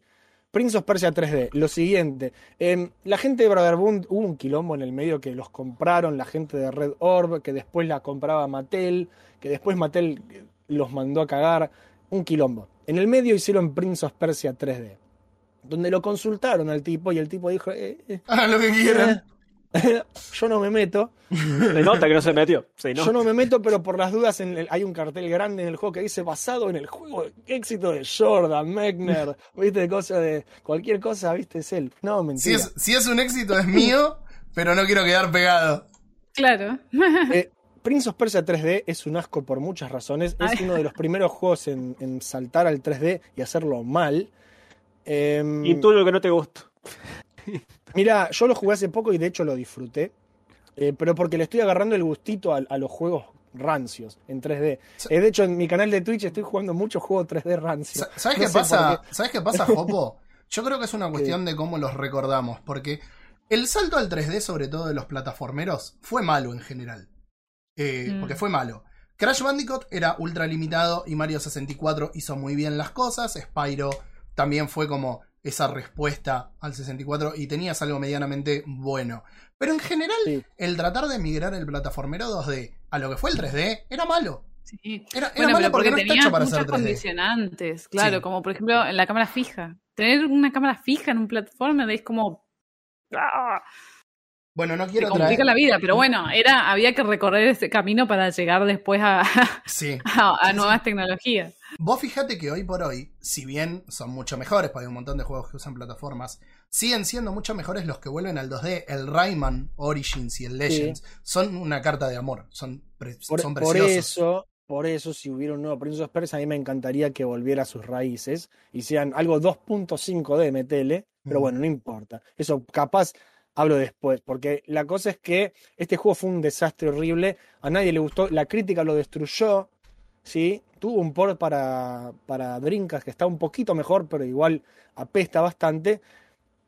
Y mientras tanto, Jordan Mechner es como que hacía de las suyas eh, por su lado, porque esto se lo dejó a ellos y ellos la cagaron. Él, mientras tanto, se dedicó a hacer otra cosa y aplicó todo lo que aprendió de cine, porque él le gustaba mucho el cine, acordémonos, y hizo la carrera de dirección de cine, y, y todo eso que aprendió lo quiso aplicar en un nuevo juego. ¿Sí? Aplicando también todo lo que sabía de rotoscopía hasta, la- hasta ese entonces, que avanzó un montón. Este juego no es tan conocido, pero igual es genial. Se llama The Last Express. ¿sí? Es un juego menos conocido de Jordan Mechner. Es una aventura gráfica en primera persona. Em, Perdón, un- Jopo, ah, que está a 93 sí. pesos en Steam. está Mira. ahora en 93 pesos en Steam. Sí. Hoy, hoy lo busqué, por eso te dije que ojo con los spoilers. Me Bueno. cuesta menos que una cerveza. Increíble. No, básica- básicamente lo que trata el juego es tenemos que resolver un caso de asesinato arriba de un tren. Sí, es muy eh, Agatha Christie, es, es Sí, muy sí, totalmente. Es el Em, Expreso eh, sí, Oriente. es completamente. Em, nada, es los años 10, es antes de la Primera Guerra Mundial, eh, es- son todos muy oh, finol y victoriano, es un tren todo lujoso. Em, trabaja mucho con el tiempo porque por alguna razón a Jordan Mechner le encanta el concepto del tiempo. Em, siempre tenés un relojito que te indica la hora y la cosa es que en ciertos horarios pasan ciertas cosas. Entonces vos tenés que estar presente en ciertos horarios del juego, en ciertos lugares, porque te vas a encontrar a ciertas personas. Tenés que darle, o sea, vos sabés que a tal hora Juanito va y se compra un sándwich. Entonces, si vos querés hablar con Juanito, tenés que ir a la hora del almuerzo porque sabés que se va a estar comprando un sándwich. Cosas así. O a tal hora Lady, Lady Dimitrescu se fue de su cuarto, entonces a esa hora vos vas y te metes a Fran la tiene que perseguir. Bueno, eh, está muy bueno. Ten- Tenés que administrar y tenés una cantidad determinada de días también para resolver el, el misterio. Está interesante.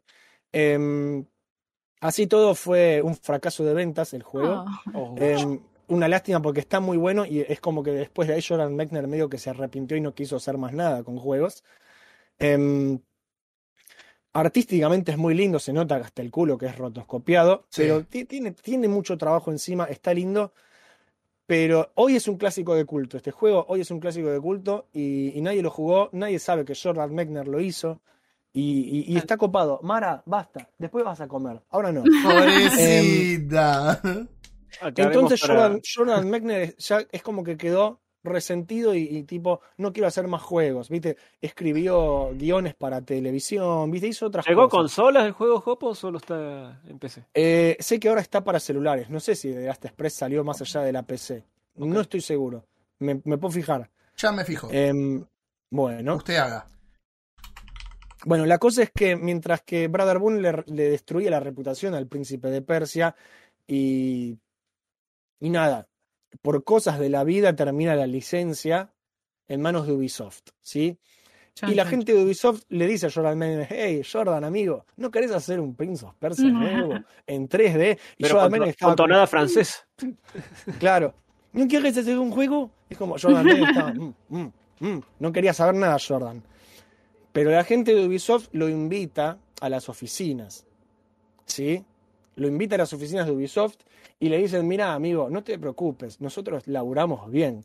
Y le muestran lo que estaban haciendo en ese momento, que era el Splinter Cell y el Beyond Good and Evil, le muestran.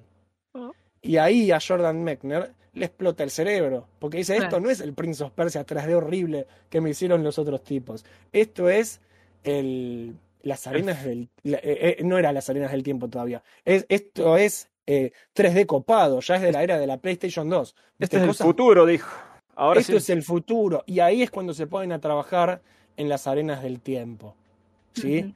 Em, que es otro tremendo juegazo. A mí me encantan las arenas del tiempo. Ahí están mostrando justo el video que le hice a las arenas del tiempo.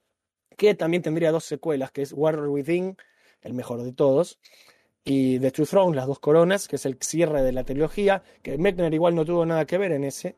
Agüita, Pero- Jopo. Voy a poner comando Sí. agua para que te hidrates y no mueras en el camino. Al igual que el príncipe, el guerrero interior, tenés que tomar la agüita mágica para Sí, mantener sí, tu sí. fortaleza. Para En, salvar. en este en este de las arenas también se cura con agua. Muy bien. Em, y, te hace un pim, pim, pim, pim, pim, pim, pim, pim, pim, pim, que hace la guitarrita. Estuviera Em, Wally en este momento nos hace el sol. Em, y lo que tiene el Prince of Persia eh, evoluciona muy bien. Es un plataformero 3D en serio. Es un plataformero 3D con parkour y con la mecánica que llamó la atención de las arenas del tiempo, que es que vos podías retroceder o ralentizar el tiempo, podías manejar el tiempo, porque al tipo le encanta el concepto del tiempo. Claro. No sé qué tiene con el tiempo, que está obsesionado. Debe estar obsesionado con que va a morir en algún momento o algo, pero le encanta laburar cosas con el tiempo. Em, Es que el abuelo era relojero, ahí seguro. Algo así. Capaz, y, cap- capaz, era, capaz era un relojero famoso, ¿viste? Inventó el reloj, metele. No me Porque, ¿viste? extrañaría. Todos los Mechner hicieron algo así. Y nada, fue un éxito, fue un gran éxito, porque el Prince of Persia Sons of Time es un juegazo, y Jordan Mechner se volvió a llenar de guita y siguió viviendo la buena vida. Se alejó del mundo del videojuego, de nuevo dijo, esto está muy lindo, pero los voy a dejar que se encarguen ustedes. Él quería hacer cine. La verdad es que Ah, eh, él, él sació su sed de, de videojueguil y quería dedicarse a hacer películas. Que más adelante en el futuro volvió a trabajar con Prince of Persia, así, ayudando en la película, que mucho más adelante, una vez que ya se consolidó la tecnología de las arenas y, y ya Prince of Persia es una cosa re famosa, re copada, cuando Disney quiere hacer la película de Sons of Time, el tipo ayudó en el guion también. A mí no me gustó nada la película. La, la que mí- todos conocemos, digamos. Sí, Hay una claro. sola. Claro. La única. La única. Ok. Eh, es como ver, divertida, como una película de aventuras. Creo que sí. es mala, Te fijas de que Prince of Persia es como de. No No es mala, mala, pero no la, pero no la vas a volver a, pero no la volvés a ver. No es que Exacto, no, quiero volver a ver Prince of No, Persia. no, no. no. No. La viste una vez y, y ya te olvidaste. ¿Sabés Es la que ves la el domingo a la tarde, viste, ahí tomándote un mate y porque no tenés nada que hacer y listo. ¿Sabes Claro. para qué la volvería a ver? Para ver si es tan mala como la recuerdo o si solamente estaba muy molesto que hubieran desaprovechado un montón de oportunidades. Y como a mí no me gusta caer en esa, porque si la hicieron, por lo menos tenés la película. Eh, pero recuerdo que estaba muy molesto, sobre todo cómo desaprovecharon toda la parte de- del, del príncipe oscuro. eh, es como que rushearon la película y quisieron condensar toda la trilogía y no me gustó. No me gustó cómo la hicieron. Y, sí, es como que tomaron un poquito de cada juego. Mm. eh, tipo, eh, de hecho, si vos ves la armadura, es, es la del 2. Sí. Me- mezclaron, hicieron como una mezcolanza y le metieron un nombre, le metieron una carrera de avestruces en el medio. Quisieron hacer algo distinto y no salió del todo bien. No me Pero acuerdo no lo de los mala, avestruz. mala, mala. No es mala, mala, mala la película. No, No, es, es que como. No, no es memorable, pero Exacto. tampoco es mala. Es como no es memorable, y- esa es la palabra. Es como que Yo es creo que- una peli que viste un día y listo. Yo Claro. creo que a mí lo que no me gustó o, o me terminó de como cansar mucho, venían con el tema de que iba a ser la película que rompía con el mito de que las películas en videojuegos eran malas. Y, Claro, y me pareció tenías- que fue una tenías- película basada en videojuegos mala.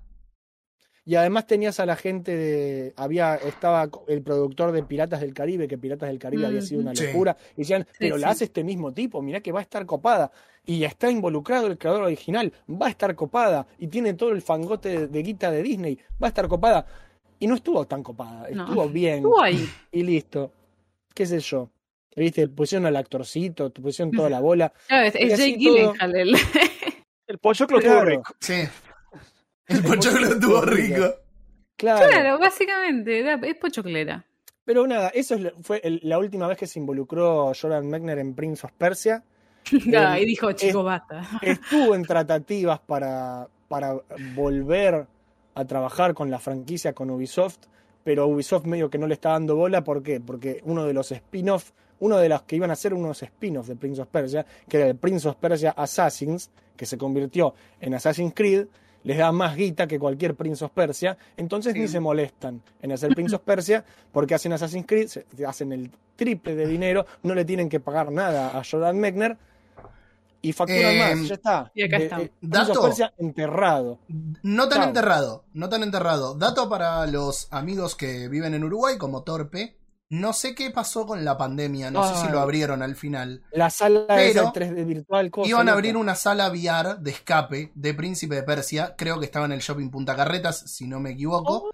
Eh, y lo cual yo estaba re contento porque dije, ya fue, voy a visitar a mis viejos, la voy, voy a ir definitivamente. Y vino la pandemia y nos, nos mandaron a mimir a todos durante un año y medio. Así que no sé si al final la abrieron, si la habrán tenido que abrir y cerrar por cuestiones obvias de todo Uy, esto, o qué pasó. Así que Torpe, por favor, averiguate. Creo que estaba en carretas, eh, pero era la vuelta a Príncipe de Persia. Y después se anunció el remaster de la remake. Que No, Sí. pará, estás saltando El of, el Sons of Time No, no, remake, no, sí. perdón, eh, perdón, Robert. Me refiero a después de lo de la sala esta VR, se anunció la remake. ah, Entonces no está tan congelada la. No, están viendo si pueden hacer, pero no, pero no hicieron algo nuevo. Y, Mm. y a Jordan Mechner, cuando cumplió 30 años, Prince of Persia, no hicieron nada. Lo hicieron ahora porque es como que está despertando de nuevo el interés, porque ya pasó suficiente tiempo. Ya descansó suficiente la Pero franquicia, Jopo, me estás, ningun- me estás ningundeando el juego de celular que era para que el príncipe corriera hacia la derecha todo el tiempo. Eso No, hicieron por los ay, 30 años. ¿Cómo se llamaba ese juego? A mí No me gustaba- acuerdo. a mí- Lo, a mí lo me jugué entretuvo. mucho. Yo lo Sí. jugué un montón. ese Horas juego en el baño. celular. Horas. Así. A mí me encantó esa boludez. E- Era lindísimo. Y además tenías los trajes desbloqueables de los distintos juegos. Era, era divertido. Yo desbloqueé todo. Totalmente. Eh, No me, no me extraña. Qué malo que es esto, pero todo el tiempo así. Pero bueno, divertido. em, básicamente Jordan Mechner no volvió a tocar Prince of Persia. Le preguntó a, a Ubisoft si había algo más para hacer. Ubisoft está en otra. Y está no- viendo si, si a la gente le interesa esta nueva eh, remasterización, remake de, de Sands of Time, que lo que poco que mostraron no se veía tan bien, se veía medio flojo de- visualmente Yo tipo, lo que no entiendo. a nivel técnico, pero bueno, hay que esperar. Yo lo que no entiendo Lo es una cosa. Sí, Si el chabón tiene. su- es su propiedad intelectual, más allá de que Ubisoft tenga los derechos, debe estar compartido. pero Ubisoft tiene, eh, No. es dueño de las arenas del tiempo, me Pero, parece. bueno, Es una cosa así rara. si el chabón lo tiene y dice, che, no hay nada para hacer. Si yo soy Ubisoft, claramente no soy Ubisoft y Ubisoft no es yo porque no lo hicieron. ¿Tenés ganas de hacer algo con Príncipe de Persia? Bueno, dale, hacelo. Y te lo publicamos así nomás, o sea, hacelo medio indie. Y te lo publicamos. Y no te damos gente, o sea, hacelo, andá y hacelo. Claro. Yo tengo una idea muy específica de cómo sería mi Prince of Persia ideal nuevo. Porque hay mucha teoría dando vuelta en internet que dice que la saga clásica y la saga de las arenas están conectadas por, por un par de detalles como la espada de tu padre. Porque en el Prince of Persia 2, en un momento, en, en este lugar lleno de las cabezas flotantes insoportables, agarras la espada de tu padre, que era un rey de qué sé yo qué.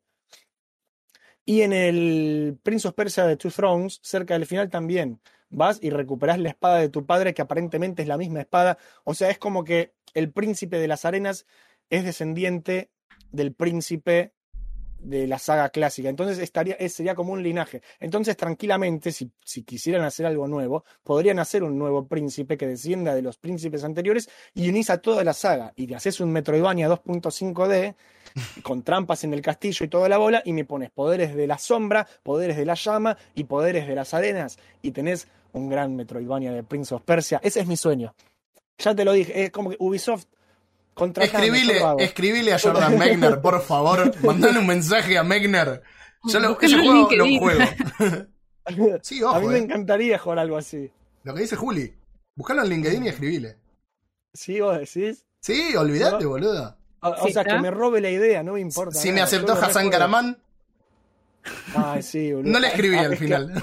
Es que ahora es tan fácil con las redes. Y Jordan Mechner Claro. en las redes tiene bastante presencia, siempre sube sus dibujitos. Ahora sí sabe dibujar y muy Eh, bien. Si tiene Twitter, acosalo por Twitter. Sí. eh, Yo te, yo te pasa- diría, se la en pasa vivo te lo subiendo digo, ¿eh? bocetos. Sí. Bueno, capaz lo, capaz lo jodo. Eh, eh, estuvo, estuvo un tiempo, hay, hay un proyecto que se llama Lunark, que, es- que es un Kickstarter de un plataformero cinemático independiente que está haciendo un francés, Y, y Jordan Mechner donó plata y dejó un comentario. Oh. Y el tipo se puso re loco porque, oh, el gran maestro Jordan Mechner, el padre del plataformero cinemático, está imagínate. donándome dinero, ¿viste? Y entonces le preguntó, che, ¿puedo poner esta frase que dijiste en un banner? Sí, dale, le dijo Jordan Mechner. Al día siguiente vas a Kickstarter de, de coso. Jordan Mechner dice, este juego está increíble, le doné dinero, una cosa así, ¿viste? Em, y durante un tiempo muy chiquito, en el servidor de Discord, hubo un usuario que decía ser Jordan Mechner y después desapareció, no se supo nada, y yo no le hablé, y soy un pelotudo. Yo dije, podría haber hablado por Discord con Jordan Mechner. En tu no Discord. En el Discord de, del creador de este juego, Ah, en el Discord y de, puede ser, boludo. de Lunark. Ah, Eh, me mandaste hoy el. Sí, Eh, sí, hoy sí. te mandé de Lunark, hoy te mandé los GIFs, eso es de ese juego. Alucinante se ve. Y están haciendo todo con rotoscopía. Está haciendo, es un tipo solo. Em, pero nada, eh, nada, soñé con, con hablarle a Tiene, Jordan perdón, pero tiene no. demo Lunark en Steam. Tiene demo Lunark y está en Steam, sí señor. Sí, sí, sí. Ahí lo paso Em, por. Y pinta re bonita, ¿eh? Bueno, ese juego estuvo en Kickstarter y le puso plata a Jordan Mechner y, y fue de su agrado. Em, ¿Y qué fue del plataformero cinemático? Ya para cerrar y hablando del plataformero cinemático, em, que acá ya si querés podemos debatir más con vos, Fran, que ca- cambia el concepto de lo que es cinemático en un juego, ¿no? Dame un segundo. Sí, por Parece favor. que se viene, se vienen las piñas, me parece. No Sí, exacta- Durante- exactamente. durante- no, a ver, con, con paciencia y con calma lo vamos a charlar. Mm, No Eso nos dijo el elefante a la hormiga. y- y terminó mal la cosa. Durante la era de la PlayStation 1 y vino Rooster. Hola Rooster. Hola, Rooster. Va a jugar Dolgorax, que tiene plataforma cinemático y waifus, me dice Juan. Ok, déjamelo, Juan, en el, en el servidor de Jopovania.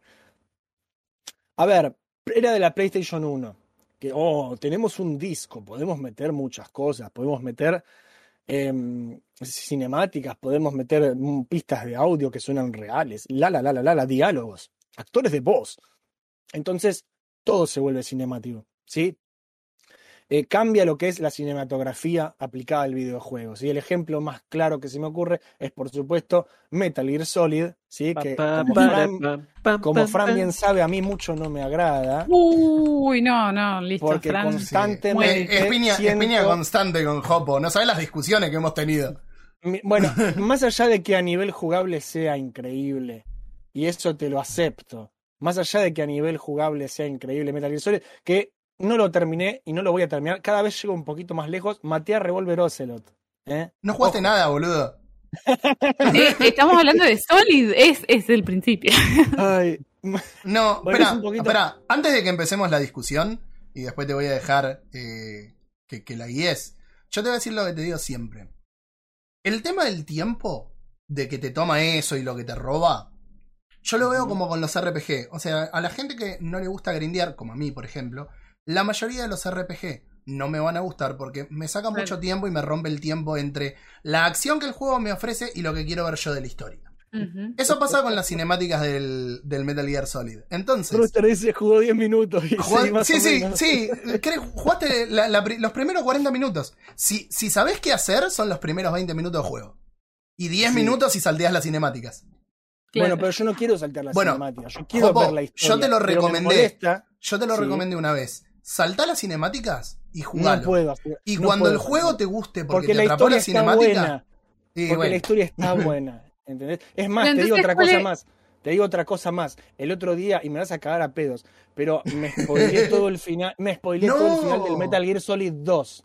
Y me No. encantó. Pero me encantó como concepto y como historia. No lo jugaría ni en pedo. Bueno, ahora ¿Pero yo por qué? que- ¿Por qué? Pará, ¿qué es lo que te detiene a jugarlo si te gusta la historia y te apasiona tanto esa parte? Si la yo, mecánica. tengo, si yo estoy jugando y me pone pri, pri, Snake, mira, tienes que meterte por, por, por, por esa poronga, porque Sí. si no, y yo tengo, y, y- y- y ya van cinco minutos del tipo, y, y bueno, y apoyo el control. yo te explico una cosa, Juli. A Hopo únicamente le gustan los juegos que son arcadosos o pixelosos y que no te muestran cinemáticas, que únicamente tienen juego. Ok, Más o menos, puro no. gameplay. Puede digamos. tener, puede tener un poco, pero no Pero que pueden no te ser corte. 15 minutos. No pueden Ah. ser 15 minutos que yo tengo que apoyar el control. Y si, si a mí me da tiempo para ir a hacerme un café y volver y sigue la cinemática, eso a mí no me gusta. Claro. ¿sí? Es claro. eso. Pero es cuestión Bueno, de gustos. Yo no claro, digo que sea es que malo. ese es el tema. ¿Sí? Yo no digo que sea malo. A ver, no me quiero ganar más enemigos nivel No, no, no, pero, Final Fan- pero con los Final Fantasy me pasa algo muy parecido. Claro, y bueno, Sí. es que sí, es lo que te iba a decir, ¿no? Es imposible, es imposible que te guste un Final Fantasy si, si no te gustan, digamos, las cinemáticas largas, porque Claro. Te o imagino. los diálogos, los diálogos largos, es imposible. Yo recuerdo que una vuelta. Te imagino el purgatorio personal de Jopo sería jugando Metal Gear 4. Yo re- yo cinemáticas de recuerdo- una hora.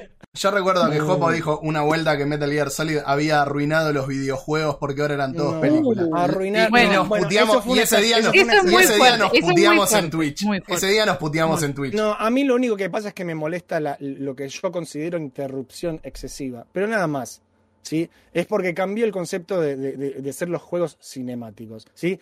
Para mí es muy difícil mezclar eh, de manera fluida el juego con la historia, así que sea una misma cosa. A mí me gustan más em, los juegos que, que es como que están, como por ejemplo Sí. la aventura gráfica. Vos decís, no Tiene te mucho gusta más que- que un juego, no es que el juego no me gusta que tengan mucha historia. Las aventuras gráficas, eh, el corazón de la aventura gráfica es la historia y es los personajes. Y me encantan, y me encantan, y, y está buenísimo. Dame un segundo que me muero. Sí, agüita, agüita. Em, Toma tu agüita mágica. Pero, no, pero no siento que me interrumpan. Siento que yo estoy en control, siento que yo sigo manejando al personaje, a Guybrush ahí, boludi- boludeando por Monkey Island. Y a veces es inevitable, porque hay cosas que solo mostrás, eh, podés mostrar en una cinemática, pero, pero no te puede durar media hora, no te puede durar 15 minutos. Me molesta. Para mí tiene que ser concreto y que siga la acción, porque si no me siento, siento que me Ah. desconecta, que, que, que, que Sí, te corta, me te saca corta de la acción. inmersión. Claro, claro. ¿Entendés? Eso, es nada más. Y me pasa eso particularmente con Metal Gear Solid, más, además sumándole que a mi hermano Fran le encanta y me rompió tanto las pelotas. ¡Eh, Pedro, jugá Metal Gear Solid Es que- y me dio es que, y me lo dio en un pendrive y el pendrive tenía la- la- un pedazo de- cinta de papel con el con el código este escrito de, para que le hables por código a la colorada y, y- y nada, y me hinchó tanto y yo lo empezaba y no lo quería seguir y lo empezaba y no lo- y siempre llegó un poquito más. Pero es, ahora es de a es cabeza, es de cabeza dura, boludo, nada más. Porque nosotros te lo dijimos siempre con Fran. El día que vos lo termines, a vos te va a gustar. Porque aparte, tiene muchas cosas en lo que es el gameplay.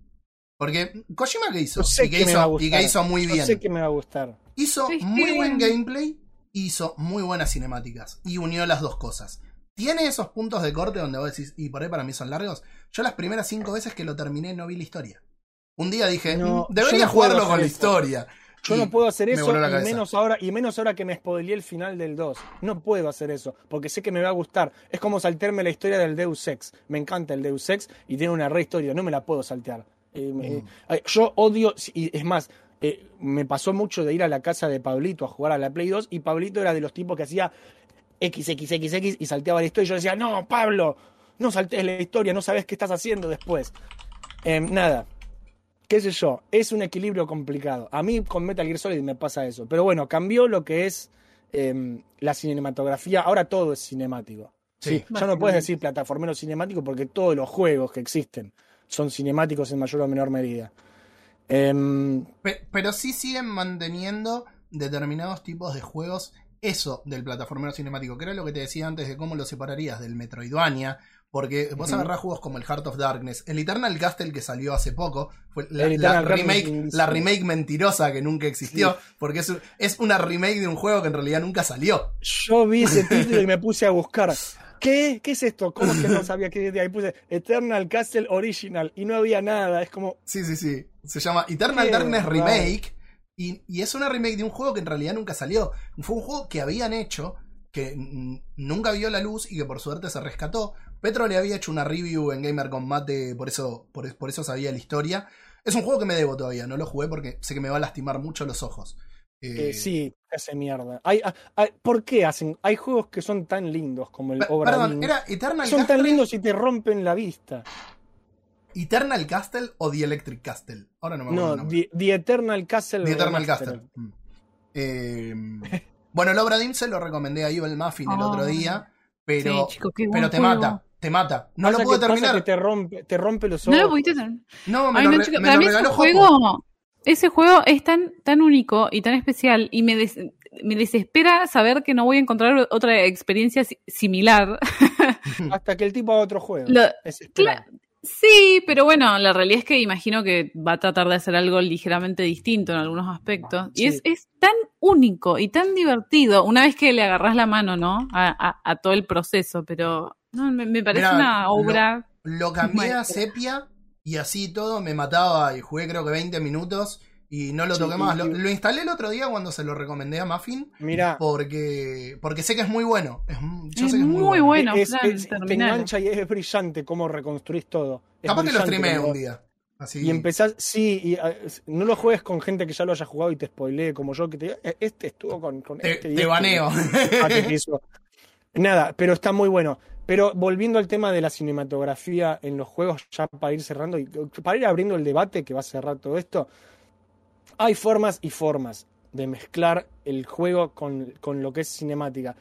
Un intento de mezclar la cinemática con el juego, que por ejemplo para mí es espantoso, no funciona, no me gusta, son los Quick Time Events. Sí. Sí, me Ah, parece. Bueno. Porque vos decís, ay, no te gustan las cinemáticas, pero ¿qué tal si ponemos acción en las cinemáticas Exacto. para que vos estés decidiendo? Y no, y, y- y tampoco me convence. Sí.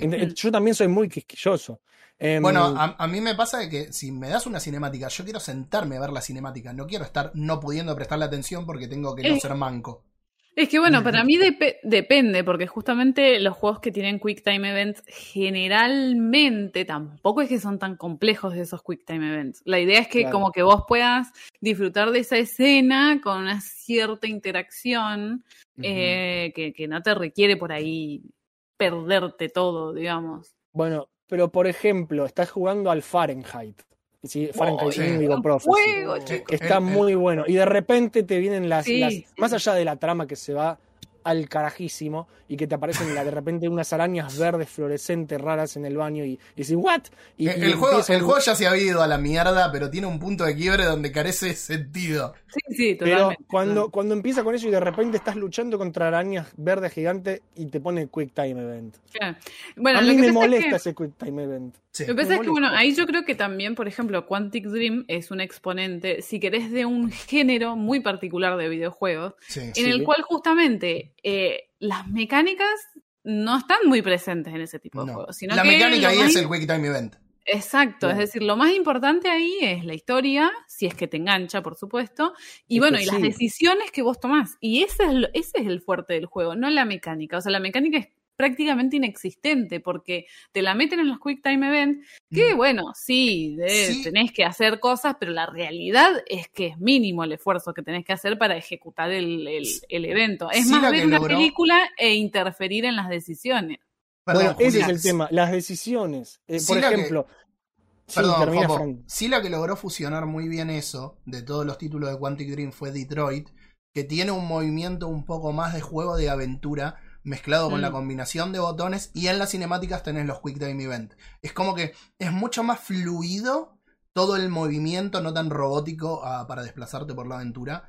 eh, y eso sí le permite por ahí un poco más de que sea accesible a todo el mundo, presentar un desafío, no como Beyond Two Souls que se manejaba literalmente Ay, no. con izquierda, derecha, malo. izquierda, derecha y nada más, y es horrible. Pero bueno, fíjate, Beyond Two Souls es un juego que personalmente opino que eh, la historia no está muy buena. Y entonces No. fíjate que el juego se viene abajo, porque la mecánica no existe. Entonces, Claro. lo único que te sostiene es la historia. Y Sí, en, en e-. Detroit Become Human, bueno, está muy bien desarrollado, tenés los, los tres personajes, qué sé yo. Entonces el juego se sostiene. Cuando no tenés historia, es insostenible porque la mecánica es nula. A ver, e- es la historia y las decisiones. Eso, a ver, el corazón de esos juegos es, es como, a ver, Es uno que lo, ha- otros que lo hacen muy bien, por ejemplo, a veces, o que lo hacían muy bien porque ya no están, y ahora creo que volvieron. Telltale Games. Telltale Sí, Games bueno. con las Sí. aventuras gráficas a partir de Walking Dead, que tenés toma de decisiones y un poco de Quick Time Event también, y tenemos Quick Time Event que son toma de decisiones, pero también los mejores cuáles son, los que te atrapa la historia, eh, los que Wolf son tipo Us. Walking Dead y los que es el Wolf Among Us, ¿entendés? Mm. Entonces, y esos, después me pones uno de Batman que es medio cualquier cosa y no está bueno, porque no tiene tan copada la historia. Pero los que Sí. tienen buena historia, como Wolf Among Us, de Wolf Among Us a mí me encanta. Claro, Y- yo creo que es un juego con mucha cinemática, y bueno, pero está bien hecho. En, lo que vos decís, por ahí el tema no está bueno cuando, no sé, el, el juego es de un género completamente distinto, por decirte, no sé, es un shooter, y de repente, o es un juego de aventuras, y de repente te meten una cinemática con Quick Time Sí, Event. sí, Ahí como queda Resident medio, Evil 5. medio como. Claro, te queda como medio descolocado. Ahora, si el juego consiste en eso, digamos, como puede ser los de Quantic o los de Telltale, o ahí en el chat dijeron Life is Strange, que más o menos, pero bueno, tiene algunos otros componentes, pero un poco recurre a eso. Eh, bueno, vos ya sabés cuando vas a entrar en el juego que eso es lo que te vas a encontrar. Si eso no te gusta, no lo juegues. O sea, el tema es cuando en un juego de otro género, que te está ofreciendo otra experiencia, de repente, pum, te mete un Quick Time Event larguísimo, recontra aburrido, en donde no tenés que hacer absolutamente nada más que Mm. apretar un Sí. botón cada cinco minutos. Ahí es flojo, creo. Yo creo, Claro. yo creo que lo que planteamos con Jopo, que por ahí hay, hay un poco una, una, una falla de comunicación por no haberlo planteado directamente, es, es eso, en juegos que te meten el Quick Time Event hasta en la sopa, pero no son juegos de Quick Time Event. En los juegos de Quantic Dream no me molesta, es como las aventuras gráficas, la historia Jopo. No le molestan las historias, no le molesta perder el tiempo leyendo un montón, pero donde se lo meten en Metal Gear Solid se corta un huevo. Eh, Claro. Es como, Exacto. Sí. Es como que no, no terminan de cohesionar bien. Sí, creo que el, el que mejor hace eso y es acercarse de otro extremo hacia las aventuras es el Detroit Become Human, que las partes de acción son bastante decentes en lo que es la acción. Otro que hace muy Claro. bien eso es el, eh, el del tipo este, el, el de Fars. eh, ¿cómo se- eh, el A Way Out.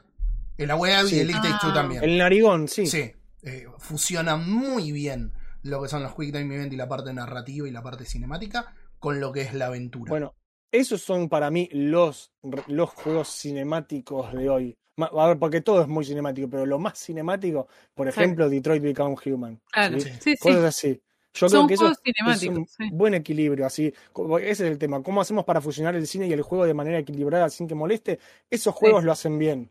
Sí. Eh, Sí, yo creo que. Detroit, eh, a ver, yo he jugado casi todos los de Quantic, creo que no, bueno, no me acuerdo, pero el, el único que no pude terminar fue el Beyond, que me pareció espantoso.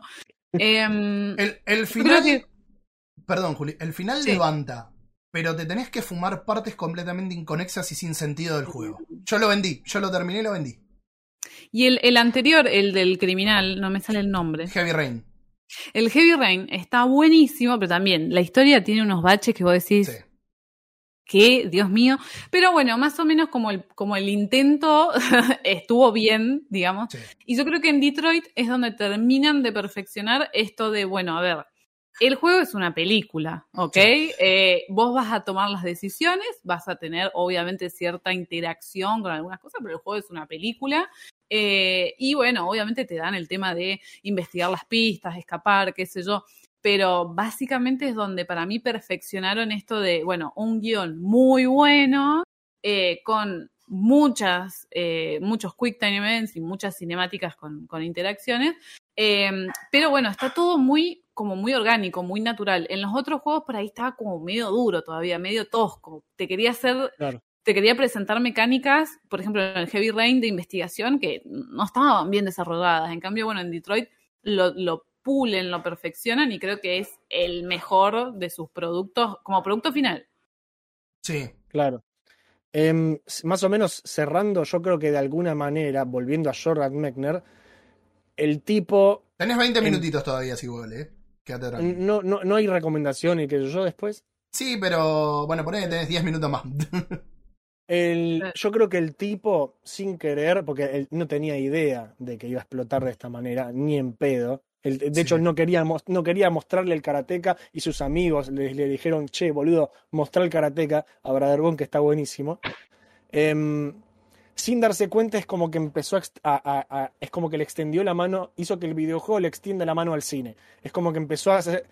eh, eh, sin, sin, es como que sin querer, el tipo agarra y, y empieza a hacer que se unan estos dos conceptos, que siempre fueron Claro. medio de la mano, pero es como que ayudó, fue uno de los, de, los, de los grandes referentes que para mí ayuda a que se empiecen a acercar cada vez más el cine y el videojuego. Porque Yo creo que es fue- Yo creo que fue el, el forma- Esto no es por tirarle a Kojima, podría haber sido cualquiera. Si bien tendió un puente o se empezaron a explorar otros géneros, porque en la época de las consolas era o tenías arcades de pelea o tenías plataformeros, había pocas cosas que se iban. Sí, por ahí eh, juegos como el este que hizo Kojima, el basado en Blade Runner, que es copia de Blade Runner, Eh, el Snatcher. el Snatcher. Eh, pero en general tenías más sí. Que me encanta. pelea. Que me encanta el Snatcher, eh. Me encanta. Ah, Y- tiene un arte espectacular. Pero creo que lo que es el formato hubiera llevado eventualmente a esto. Final Fantasy VII es mucho más cinemático de lo que hubiera sido nunca eh, si se hubieran quedado en el cartucho, por ejemplo. Claro. Claro. O hubiera venido mucho después. Son, son muchos puentes desde distintos lugares que van Sí. hacia el mismo lugar. Es, Sí, sí, es sí. una cosa muy linda. Bueno, sin, sin más está. Sin ir más lejos, está lo que dice Juli del Detroit Become Human, siendo ese juego que por ahí termina de amalgamar. Que puede seguir, ¿no? Porque puede seguir haciéndolo mejor. Pero por ahora termina de amalgamar lo que es la parte cinemática con la parte de aventura más lúdica. Claro. En no sé qué entrevista había, Tim Schafer había dicho em, que quería eh, algún día lograr hacer un juego eh, donde la línea entre, entre juego y cinemática esté completamente borrada y vos te estés en control todo el tiempo. Básicamente que estés vivien- viviéndolo una especie de realidad virtual. Claro. Y, y vos estás viendo todo lo que pasa y vas hablando con la gente al mismo tiempo, pero que, que no haya cinemática directamente, que siempre tengas el control Bueno, y te sientas completamente sumergido constantemente. la realidad. Los juegos de realidad virtual hacen eso. El, el Vader Immortal es eso. Vos estás en la cinemática, vos estás en control todo el tiempo. Está bien, por ahí te están hablando y vos estás quieto. Hay mucho más, ¿no? Para hacer. Porque por ahí el día de mañana te puedas mover dentro de eso. Ya que está hecho eh, con motor in-game. Eh, pero es lo que más o menos ofrece la realidad virtual el día de hoy. El tema es que la barrera de entrada para eso sigue siendo demasiado alta. Claro. Pues se está desarrollando mucho. Mucha gente decía, no, la realidad virtual va a morir. Y todos los años se desarrollan más cosas, no solo indie, sino también de alto presupuesto. De hecho, eh, IMAX creo que fue el que puso la plata para el Star Wars Immortal. Eh, Sí, yo creo que va a despegar, va a despegar cuando sea más accesible. Mientras tanto va a ser algo que como que se está investigando, se está desarrollando, se está trabajando, pero eventualmente va a despegar totalmente cuando ya se pueda masificar, digamos. Yo, cre- yo Pero- creo que pero está despegado, fíjate- pero no masificado. Fran, Claro. Fíjate que hay juegos no tan nuevos como el Half-Life que tratan de hacer esto, Sí. de que vos estés siempre en el personaje metido y vos vas viendo cómo Sí. pasan las cosas y de repente te asomás por una ventanita y mueren los científicos y decís, uh, mierda, y seguís Sí, sí. corriendo. El. Que son, eh, son todas cosas que están scripteadas, están guionadas, pero no te quitan el control. Entonces Mm. son distintos tipos de, de experimentos para tratar de, de- de- de- de mezclar el cine y el juego perfectamente. Pero eh, está lleno de ejemplos y están todos buenos. Em, pero van para, para mí va para ese lado, va para el lado de la Sí. fusión total y absoluta del cine y el Sí. juego, que no haya diferencia. Yo creo, yo creo que necesariamente no tiene que pasar y no va a pasar. Esto es como cuando decían, No, no, bueno, van pero a seguir existiendo los indies y así juegos No, no, pero incluso, incluso, sin, lo- incluso sin los indie. Porque ponele, si bien el 8 Takes Two es un juego eh, indie, entre comillas, pues la realidad es que la plata la pone EA y el estudio no es tan chico. O sea, es un estudio que puedes decir indie, pero está tiene todo el presupuesto. Eh. Es un juego que es lo mejor de una escuela más vieja con el presupuesto para hacer algo tipo AAA. Y tenés todos los niveles son distintos. El Crash Bandicoot 4. El Crash Bandicoot 4 hay un nivel completamente dedicado a la música que es fantástico. eh, y tenés un montón de juego. Y, y es un juego que realmente es, es juego. Entonces, yo creo que van a ir por experiencias que por ahí son más tipo Pixar. Por experiencia que quieran apostar más por el fotorrealismo, sobre todo en juegos de guerra. Pero no que quiera converger todo en un mismo punto tipo cine. Claro. ¿Vos te imaginás una sala de cine a la que vas y te dan un headset y vos con todos los demás que están sentados en las butacas del cine están metidos en una batalla a lo Battlefield? Una cosa así, imagínate. Pasa hoy en día. Vos podés alquilar una sala de cine para jugar. Ah, bueno, no sabía. Sí, de, de hecho ahora por el tema de la pandemia te cobran, creo que eran 5 lucas que te cobraban en, para 6, 7 personas, 8 personas máximo, y vos tenés que llevar tu consola, tu joystick y toda la bola, lo cual no ¿Esto es haría ni en pedo. Sí, sí. ¿Esto es sí. acá? Creo que Cinemark te lo alquila. Yo no lo haría ni en pedo. Ni en pedo llevo la Play 5 para darle toma al, al de la cabina de arriba. Eh, controlámelo para jugar en el cine, pero ni de casualidad. Si me decís, copado, te tiro un cable y pones la consola al lado tuyo, ese es otro tema. No, y además cada uno tiene que tener su casquito, es un, es un fangote importante. Pero qué lindo. No, no, pero sin casquito, o sea, esto para ver en la pantalla del cine. ¿Vos, ¿Vos estás diciendo que en una misma pantalla cada uno vea cosas distintas? Como hacía el de 3D de, de la Play 3. Claro, una cosa así, o, que, Ah. o, que, o que pones a, a un, a un montón de gente eh, en un cuarto y hola, y no, vas al cine, sacás una entrada así para, para, para ir al, al- al jueguito de guerra, sacás la entrada, vas te- te- y te dan un headset y te lo metes y, y vos ves cosas distintas de lo que ve el de al lado y están Bueno, en la guerra, no sé, algo, algo monitor- raro así. El monitor 3D de la Play 3 hacía eso. Pasa que ahí vos tenías dos imágenes eh, que, que se descompaginaban. No sé si se podría hacer con 50, ponele.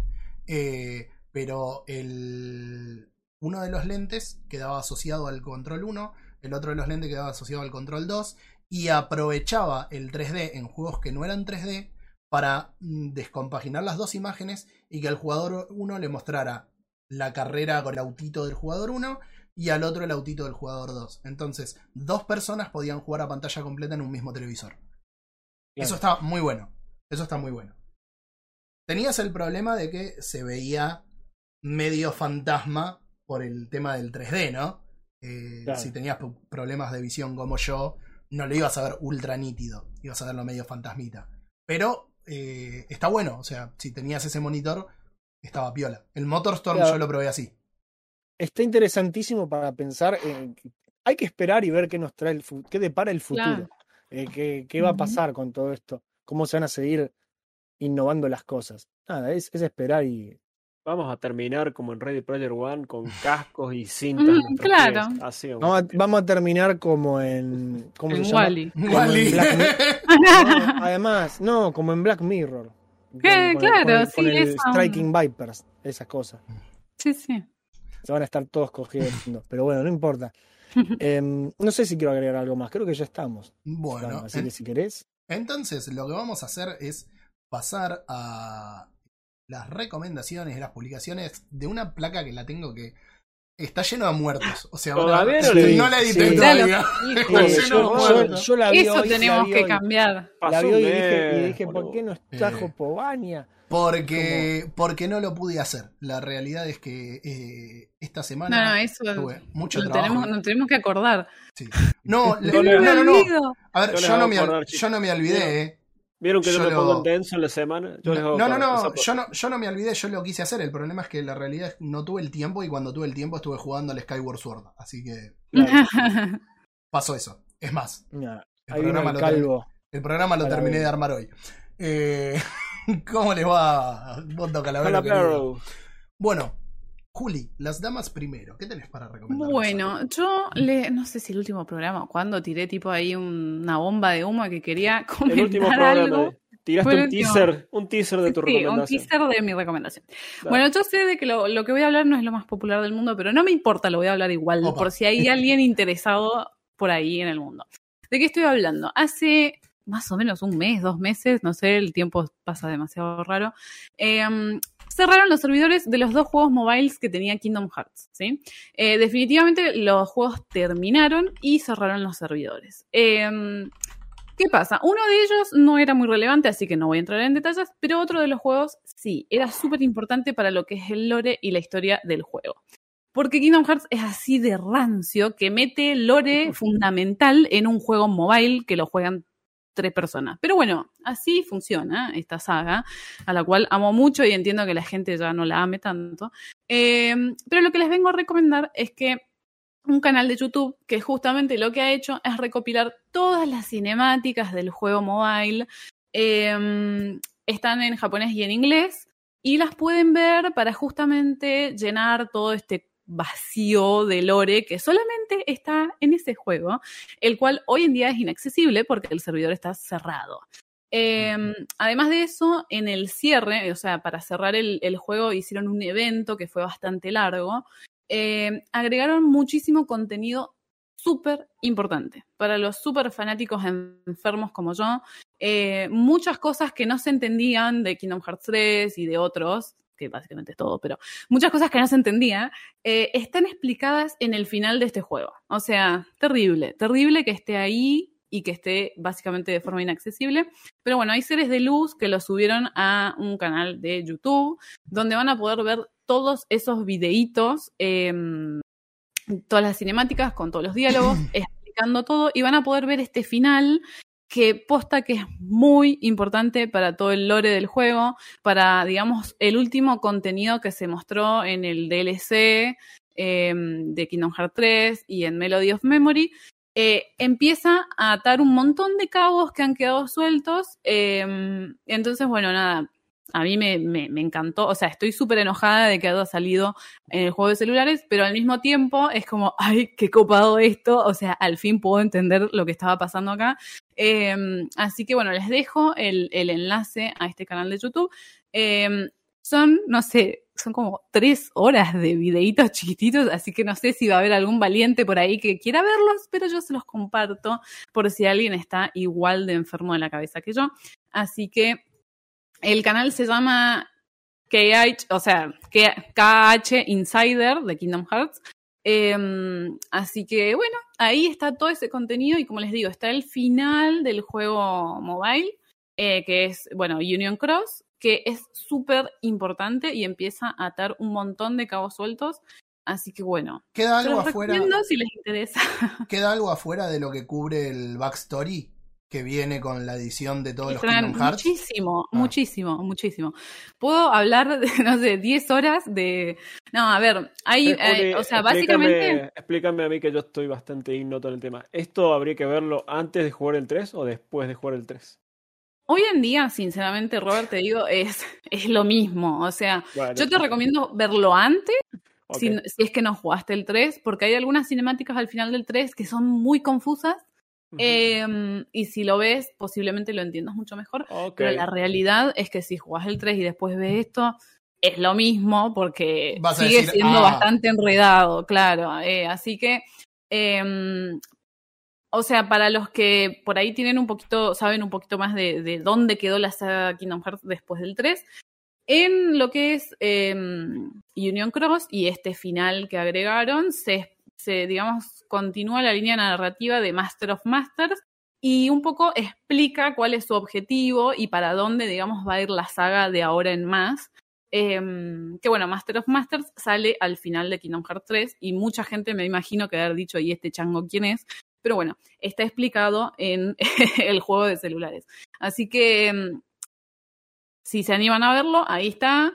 Eh, y como les digo, la verdad que el orden en el cual lo vean hoy en día es un poco irrelevante porque sigue siendo bastante enredado. Así que Sobre todo, sobre todo que jugar Kingdom Hearts no es lineal de por sí, así que. no, es, es un bardo. O sea, a, a mí me, me, me pone un poco mal porque la realidad es que la historia está muy buena, pero está tan mal contada y está todo tan desordenado que tenés que andar como juntando piezas de diferentes lugares para tratar de entender lo que pasa. Eh, entonces, bueno, es medio un garrón, pero bueno, para aquellos que estén, les interese, en ese canal está todo ese contenido y me parece zarpado.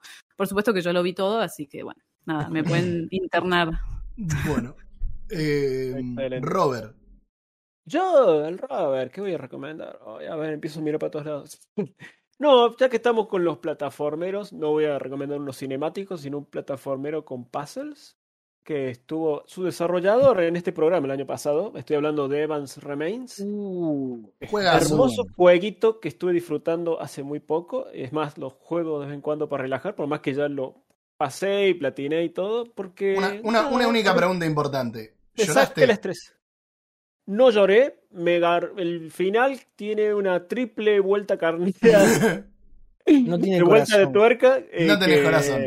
Mirá, Que no, yo la verdad mi vida privada no la voy a tocar en vivo, pero no, tengo un callo emocional que Ah, ciertas sí, sí. cosas Sí, sí, que sí. las veo que es como y bueno, así es la vida. mirá. Yo, Pero bueno, fue un final que me dejó, ok, muchacho, pero hermoso juego, lo recomiendo mucho. Yo lloré y- cuando lo jugué Sí, dale. y el otro día lo Ujú. streameó eh, Muffin y no lloré cuando lo volvió a terminar Cuando, va, cuando ella lo terminó y lo volví a ver terminar, pero se me mojaron los ojitos otra vez. No, te entiendo, te entiendo. Es, es duro, es duro. ¿no? Es muy lindo juego, eh, se lo recomiendo Sí, a todo el mundo. no.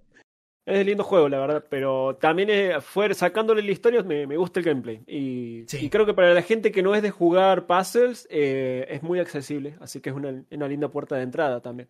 Así que saludos, señor Smith. Y también tengo para recomendar un canal de YouTube Opa. que, que estuve viendo hoy muchas, muchas horas. Se llama Erin Place, es una colorada divina Ah, sí. que juega muchos jueguitos retro y en su Mm. último video estuvo jugando Castlevania, Castlevania 64. 64. sí. Exactamente, juego favorito de Jopo. Así que busquen, no voy a dejar el link porque es re fácil, es Erin Place, búsquenlo, se van a dar cuenta Ese la foto. juego. Una hermosa coloradita de anteojos que juega Bueno. juegos retros muy divinos. Y esas son mis dos recomendaciones del día. Me parece que Bueno. es la novia de Mike Matei. ¿Ah, De- sí? Sí, porque ah, eh, hay muchas compilaciones en internet que está Erin jugando y de repente se escucha ¡Ah! Y hay gente que lo, lo sincroniza con los con los streams de Mike Matei y es como que pegan justo. Es porque están los dos streameando en la misma casa al mismo tiempo. Porque son pareja, una cosa así. O eran pareja, no sé. Desconozco. Después Bueno, de las internas entre el nerd y él. Voy no a sé. dejar. No me enteré de eso, después quiero que me cuentes. Después lo eh, tocamos en privado. Voy a dejar a Jopo para el final, porque así de paso Dale. puede recomendarte yo. Eh, obviamente vengo a recomendar el Death's Door. Eh, estuve Ya re sabía, de ya toda la sabía. semana. Ya sabía. De- Yo por eso no lo recomendé. Porque dije, "Va- lo va a recomendar él, voy a recomendar otra cosa. Eh, no, aparte terminalo antes de recomendarlo. Eh, Sí, por eso. Porque realmente, realmente vale la pena. Es un juego que me sorprendió muchísimo. Sabía que me. le- le- lo había visto y me iba a gustar. Pero no pensé que me iba a gustar tanto. No pensé que iba a estar tan bueno. No pensé que le iba a sacar el 100%. eh, po- tan pocos días después de que salió. Porque yo lo, lo terminé antes de la. El tema es así. El juego después de terminar tiene mucho contenido de endgame. O sea, tiene otra quest. Completamente aparte. Eh, Y les, lo seguí, le seguí dando hasta sacar el 100%. Me faltan solo dos logros que requieren que rejuegue el juego. Porque uno es terminar todo el juego usando un paraguas. O sea, Ah, ine- inevitablemente El, el, paraguas del principio. sí. el paraguas al principio es el arma que menos daño hace. Y, y tengo que volver a jugarlo todo. Eh, y después un logro que no sabía que se podía hacer durante un jefe. Y bueno, nada, tengo que repetirlo. Pero muy bueno, es muy divertido, es muy adictivo. Tiene una banda sonora que es impresionante. Que al igual que el Legend of Zelda Link's Awakening, tiene la misma pieza de música. En realidad acá no es la misma misma, sino que va variando dependiendo de la zona que estés. Pero por ejemplo, hay, hay una parte que es medio tipo un tango, hay una parte que es medio tipo eh, que suena en, en la selva y suena en la selva, no, en un bosque y suena como si fuera tipo con flautas y esas cosas y a medida que se van complejizando las peleas se pone más épica y las peleas con los jefes eh, es donde más sube hasta el punto tal que eh, cambia completamente y va variando en los estilos de música que va tocando. O sea, tenés desde algo medio folclórico hasta un metal recopado. Eh, entonces es como que está, muy, muy bien llevado. Y repetís las peleas porque te morís y no te importa. se- seguís tryhardeándotelo. Es medio Souls, pero es como hablábamos hoy en el chat, es medio Souls light. Las almas que vos cosechás no las perdés, no tenés que ir a recuperarlas de nuevo. No, no es injusto, eh, pero tiene partes que son medio difíciles. Y tiene muchos puzzles para resolver. Eh, hubo uno, fue el único que me tuve que fijar. Eh, yo el- algunas cosas las fui discutiendo. Pero hubo un puzzle que me tuve que fijar porque creía que seguía un patrón y no encontraba la forma de resolverlo con ese patrón. Y después de estar tres días tratando de resolverlo, dije, ya está, me voy a fijar. Eh, y de boludo la respuesta estaba en una cosa que no había revisado. Pero que no estaba ni siquiera en el lugar que, que estaba explorando. Pero cuando vos te Claro. ponías a analizar el lugar con la resolución, tenía su lógica. La verdad, el juego es un 10. Es un 10 redondo. Para mí tiene que ser el juego indie de este año. Y no sé si No se merece eso. competir con el juego del año en general. eh, Mirá, no me digas eso porque yo le tengo unas ganas Jugalo. terribles. Es, Eh, el, es el indie de este año. Debe andar por alrededor de las entre las 20 y las 30 horas para terminarlo completo, dependiendo de qué tan manco seas y dependiendo de qué tan rápido descubras determinadas cosas. Yo creo que tengo 35 horas teniendo en cuenta que lo volví a empezar y que lo estuve streameando. Eh, Claro. Pero, pero ponele que alrededor de 30 horitas. Ujú. Mira, em, yo a propósito, yo sospechaba muy fuertemente que lo ibas a recomendar vos y por eso decidí jugar otra cosa para, ver si lo recomendaba. Entonces mi recomendación es otra, es también un juego que salió el mismo día que Death's Door y quedó completamente opacado porque el Death's Door está buenísimo y lo está jugando todo el mundo, ¿sí? Entonces nadie jugó este juego. Mi recomendación es un juego que se llama Bird Blade. Es un indie plataformero muy bonito donde controlamos a Robert Nolly. ¿sí? Es, Eh, es el Robert. original, el original, ¿no? Yo- El, el verdadero, no, no este sin barba de acá, el posta. Y es un, es un Robert Nolly granjero que unos, unos goblins raros le secuestran a todas sus ovejas. Entonces él va a rescatarlas. Con las ovejas, ¿no? Y, y como está metido en este barco con rescatando ovejas de los goblins y qué eso qué, rescata un mago. Y el mago dice: Yo te voy a ayudar, te voy a dar magia para que despierte tu poder interior. Entonces despierta el poder interior, que todos tenemos un poder interior según el mago este.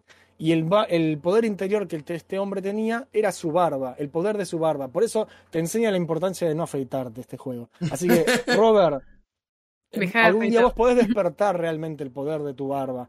Eh, pero no te afeites más, porque estás matando a la magia. Y tipo, nada, es un plataformero muy divertido, muy colorido. Tiene sus problemitas, porque se ve que, no sé de cuánto es el equipo, pero hay un par de cuestiones que podrían mejorar, tipo que pongas pausa y te diga cuántas coleccionables tenés, para no tener que salir del mapa y volver a entrar. Eh, pero es un tipo que todo lo hace con la barba. Te enganchás con la barba, los ataques son con la barba. em, podés hacerte bola, una bola de barba y correr. em, ¿Eh? y vas desbloqueando poderes en un mapa. Es muy Mario. Acá- El diseño es muy Mario. Acá Iki dice que la secuela es un juego plataformero co-op con Jopo y Fran y la magia de su pelada. Qué Pero bueno, me, me gustó, me gustó y sentí que va a ser opacado absolutamente por Death's que Door, sí. así que lo quería recomendar. Bird Blade. Che, me gustó está re mucho, lindo, lo eh. termi- Lo terminé al plataformero- 100% ayer. ¿Es plataformero 100% puro o tiene algún dejo de, de Eh, eh, de- como te gusta a vos? No, es plataformero lineal, vas de un nivel a otro. Lo que tiene es que es como el Castlevania 64 en el sentido de que hay puertas que se abren de día y puertas que se abren de noche. Ah. Depende si vos entras a un nivel cuando es de día o cuando es de noche en el mapa, tenés distintos lugares abiertos. Es la eh, y después- de, la- de Jordan, claro. El Y después es, es un plataformero típico, tenés partes que te recuerdan, hay una parte que te tirás un pozo y te persigue una excavadora, y yo dije, esto es Mega Man X, y sonaba el pam, pam, pam, pam, pam, pam, pam, pam, pam, y Pa, tipo, no, eh, hay cosas que vos decís, esto lo sacaron de tal lado, así, hay parte, tenés el nivel de miedo en la mansión, que es Re Castlevania, tenés el nivel de lava, tenés el nivel de agua, con la musiquita tranquila, tenés el nivel en las nubes, que vas saltando, que se mueve la pantalla sola, que es muy Mario 3, Es un bebe homenaje. mucho de muchos lados, es Sí. como un, un rejunte de... es onda el Shovel Knight. No, es, es onda. de- hay uno que salió hace poco de una conejita que era muy Donkey Kong, que es el Case and the Wild Masks, em, que también se notaba mucho que bebía particularmente de algunos juegos. Este bebe mucho de los Mario. De hecho, eh, ¿te acordás el Mario World, las rejas? Bueno, te tripás de las rejas con tu barba. Eh, o sea, se nota que e- es un Mario barbudo. Y de hecho, el mago que te acompaña, que además es peluquero y te da las mejoras para tu barba, es Luigi. ¿sí? Son Mario y Luigi con barba, básicamente. Em. Me interesa, me interesa. pero Che, me gustó. me parece que lo voy a comprar. eh, no sé si hoy. Está pero bonito y está barato. Y, y no cuesta terminarlo. Lo vas a terminar en 3-4 días como mucho. Yo lo terminé en dos días, así que. Bueno, Dura 5 horas. metele- ¿Cuánto tiempo tengo yo? Yo tengo 6 horas y media. Y lo terminé al 100%. Así que no Excelente. lleva tanto.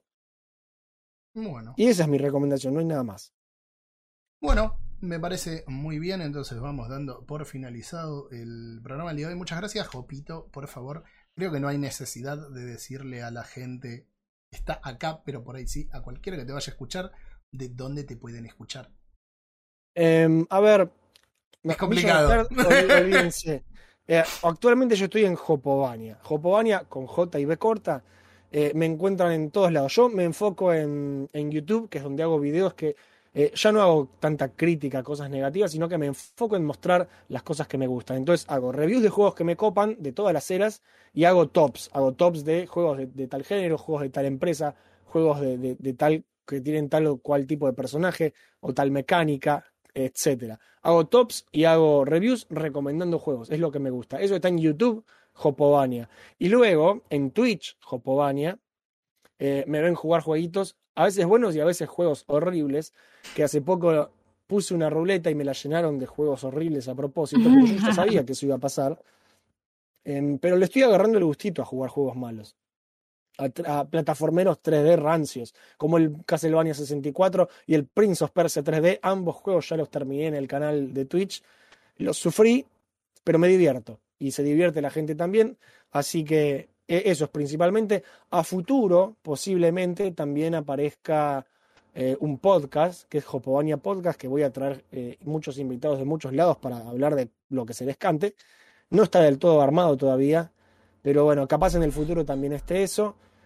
Y después nada, las redes sociales es todo Jopovania, en Facebook, en Twitter, en Instagram, todo es Jopovania. Es muy fácil encontrarme, googlean Jopovania y me van a encontrar. Es muy sencillo. Bueno, me alegro, me alegro mucho. Eh, se puede decir que tuvimos la primicia acá de que le mentiste a la gente como con los jopopesos. No, Quien depositó jopopesos no va a recibir nada, como nos hizo hay Jopo. Jopopesos en Jopovania, chicos. Sí, olvídense del corralito de Million Start y vengan a Jopovania. Así que bueno, tuvimos de- de- devaluación y golpe de estado en Million Y hace Start. poco, y, y- y en cualquier momento llegamos a los mil suscriptores, porque es un canal nuevo, Jopovania, y en cualquier momento llegamos a los mil suscriptores y va a haber un sorteo en Twitch muy interesante cuando se den Opa. esas circunstancias, así que atentos. Bueno, hablando de sorteos, y con esto eh, nos podemos ir, si ustedes van a Gamer con Mate y se suscriben y lo siguen en, en todas las... Si se suscriben, no, si lo siguen y van a todas las redes que tenemos, eh, no está apareciendo, pero no importa, lo voy, a, lo voy a compartir por acá. Tenemos para sortear un Death's Door que, que conseguí Uh. gracias a la gente de Devolver. Digital y un Sí. Boomerang X. Primer y segundo premio van a ser eh, Death's Door, porque la realidad es que es el mejor. eh, y el segundo premio es el Boomerang X. Así que nada, eh, esa es la página. en las redes de Gamer con Mate lo van a poder encontrar el sorteo. Que es Gamer con Mate en todos lados. Así que no, no, no hay mucho más que eso. Ahora igual lo voy a pasar por el chat. Por si alguno no está participando.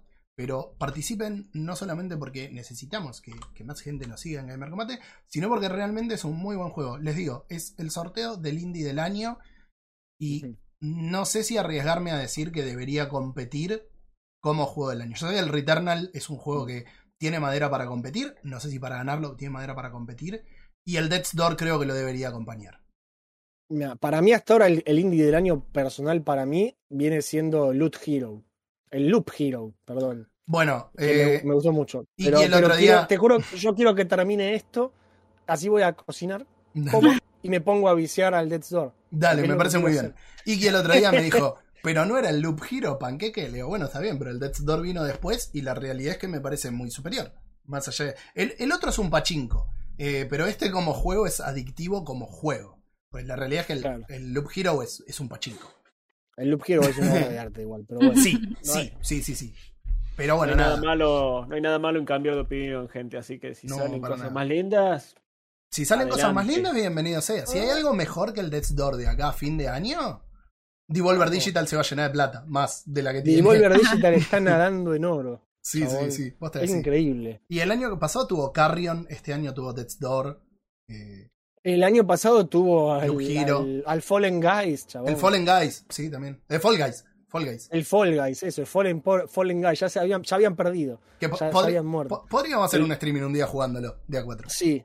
El Yo Fall Guys, ¿sabes cuánta guita hicieron con el Fall Guys? Es increíble. Eh, Están, pero como el tío rico, nadando Sí. en, en oro. Increíble. Gente, porque Juli ya nos está mirando con cara de hambre eh, y ya estamos en las 10 y 10 de la noche. Mis viejos acaban de poner los fideos. Eh, Uf. muchas, muchas, muchas pasta. gracias a todos. pasta. Vamos a ver a quién le podemos tirar una raid antes eh, de irnos. De Gracias, irnos. Jopo, De por sacrificar tu voz. Espero No, que te por recuperes. favor. Sí, muchas gracias. no, pero ya, pero ya estoy bien. En la semana estuve mucho peor. Así que ahora estoy bien. Es más, estoy pensando en, en esto me dio la seguridad para streamear mañana. Así que Mm. prepárense. Cuídate, Ok. cuídate la voz, no, no te jodas que si no, después capaz que es una semana sin voz. Pero bueno, muchísimas gracias a todos. Eh, ya el lunes van a poder escuchar el programa en todas nuestras redes, así que se va a apreciar mucho si lo pueden compartir. Les mando un beso grande, chicos. Muchas gracias por, por acompañar Chau, como chis. siempre. Y Nos nos vemos. vemos Chau, chau. el martes. Ah, y vamos a hacerle una raid al señor Alebatido. Dale, perfecto. Batido. Bueno, ahora vienen estos 7 segundos de siempre que uno se olvida, viste, de tirar la raid antes y tenés que esperar. Eh, ahora sí, iniciar raid ahora. Nos vemos, gente, que descansen.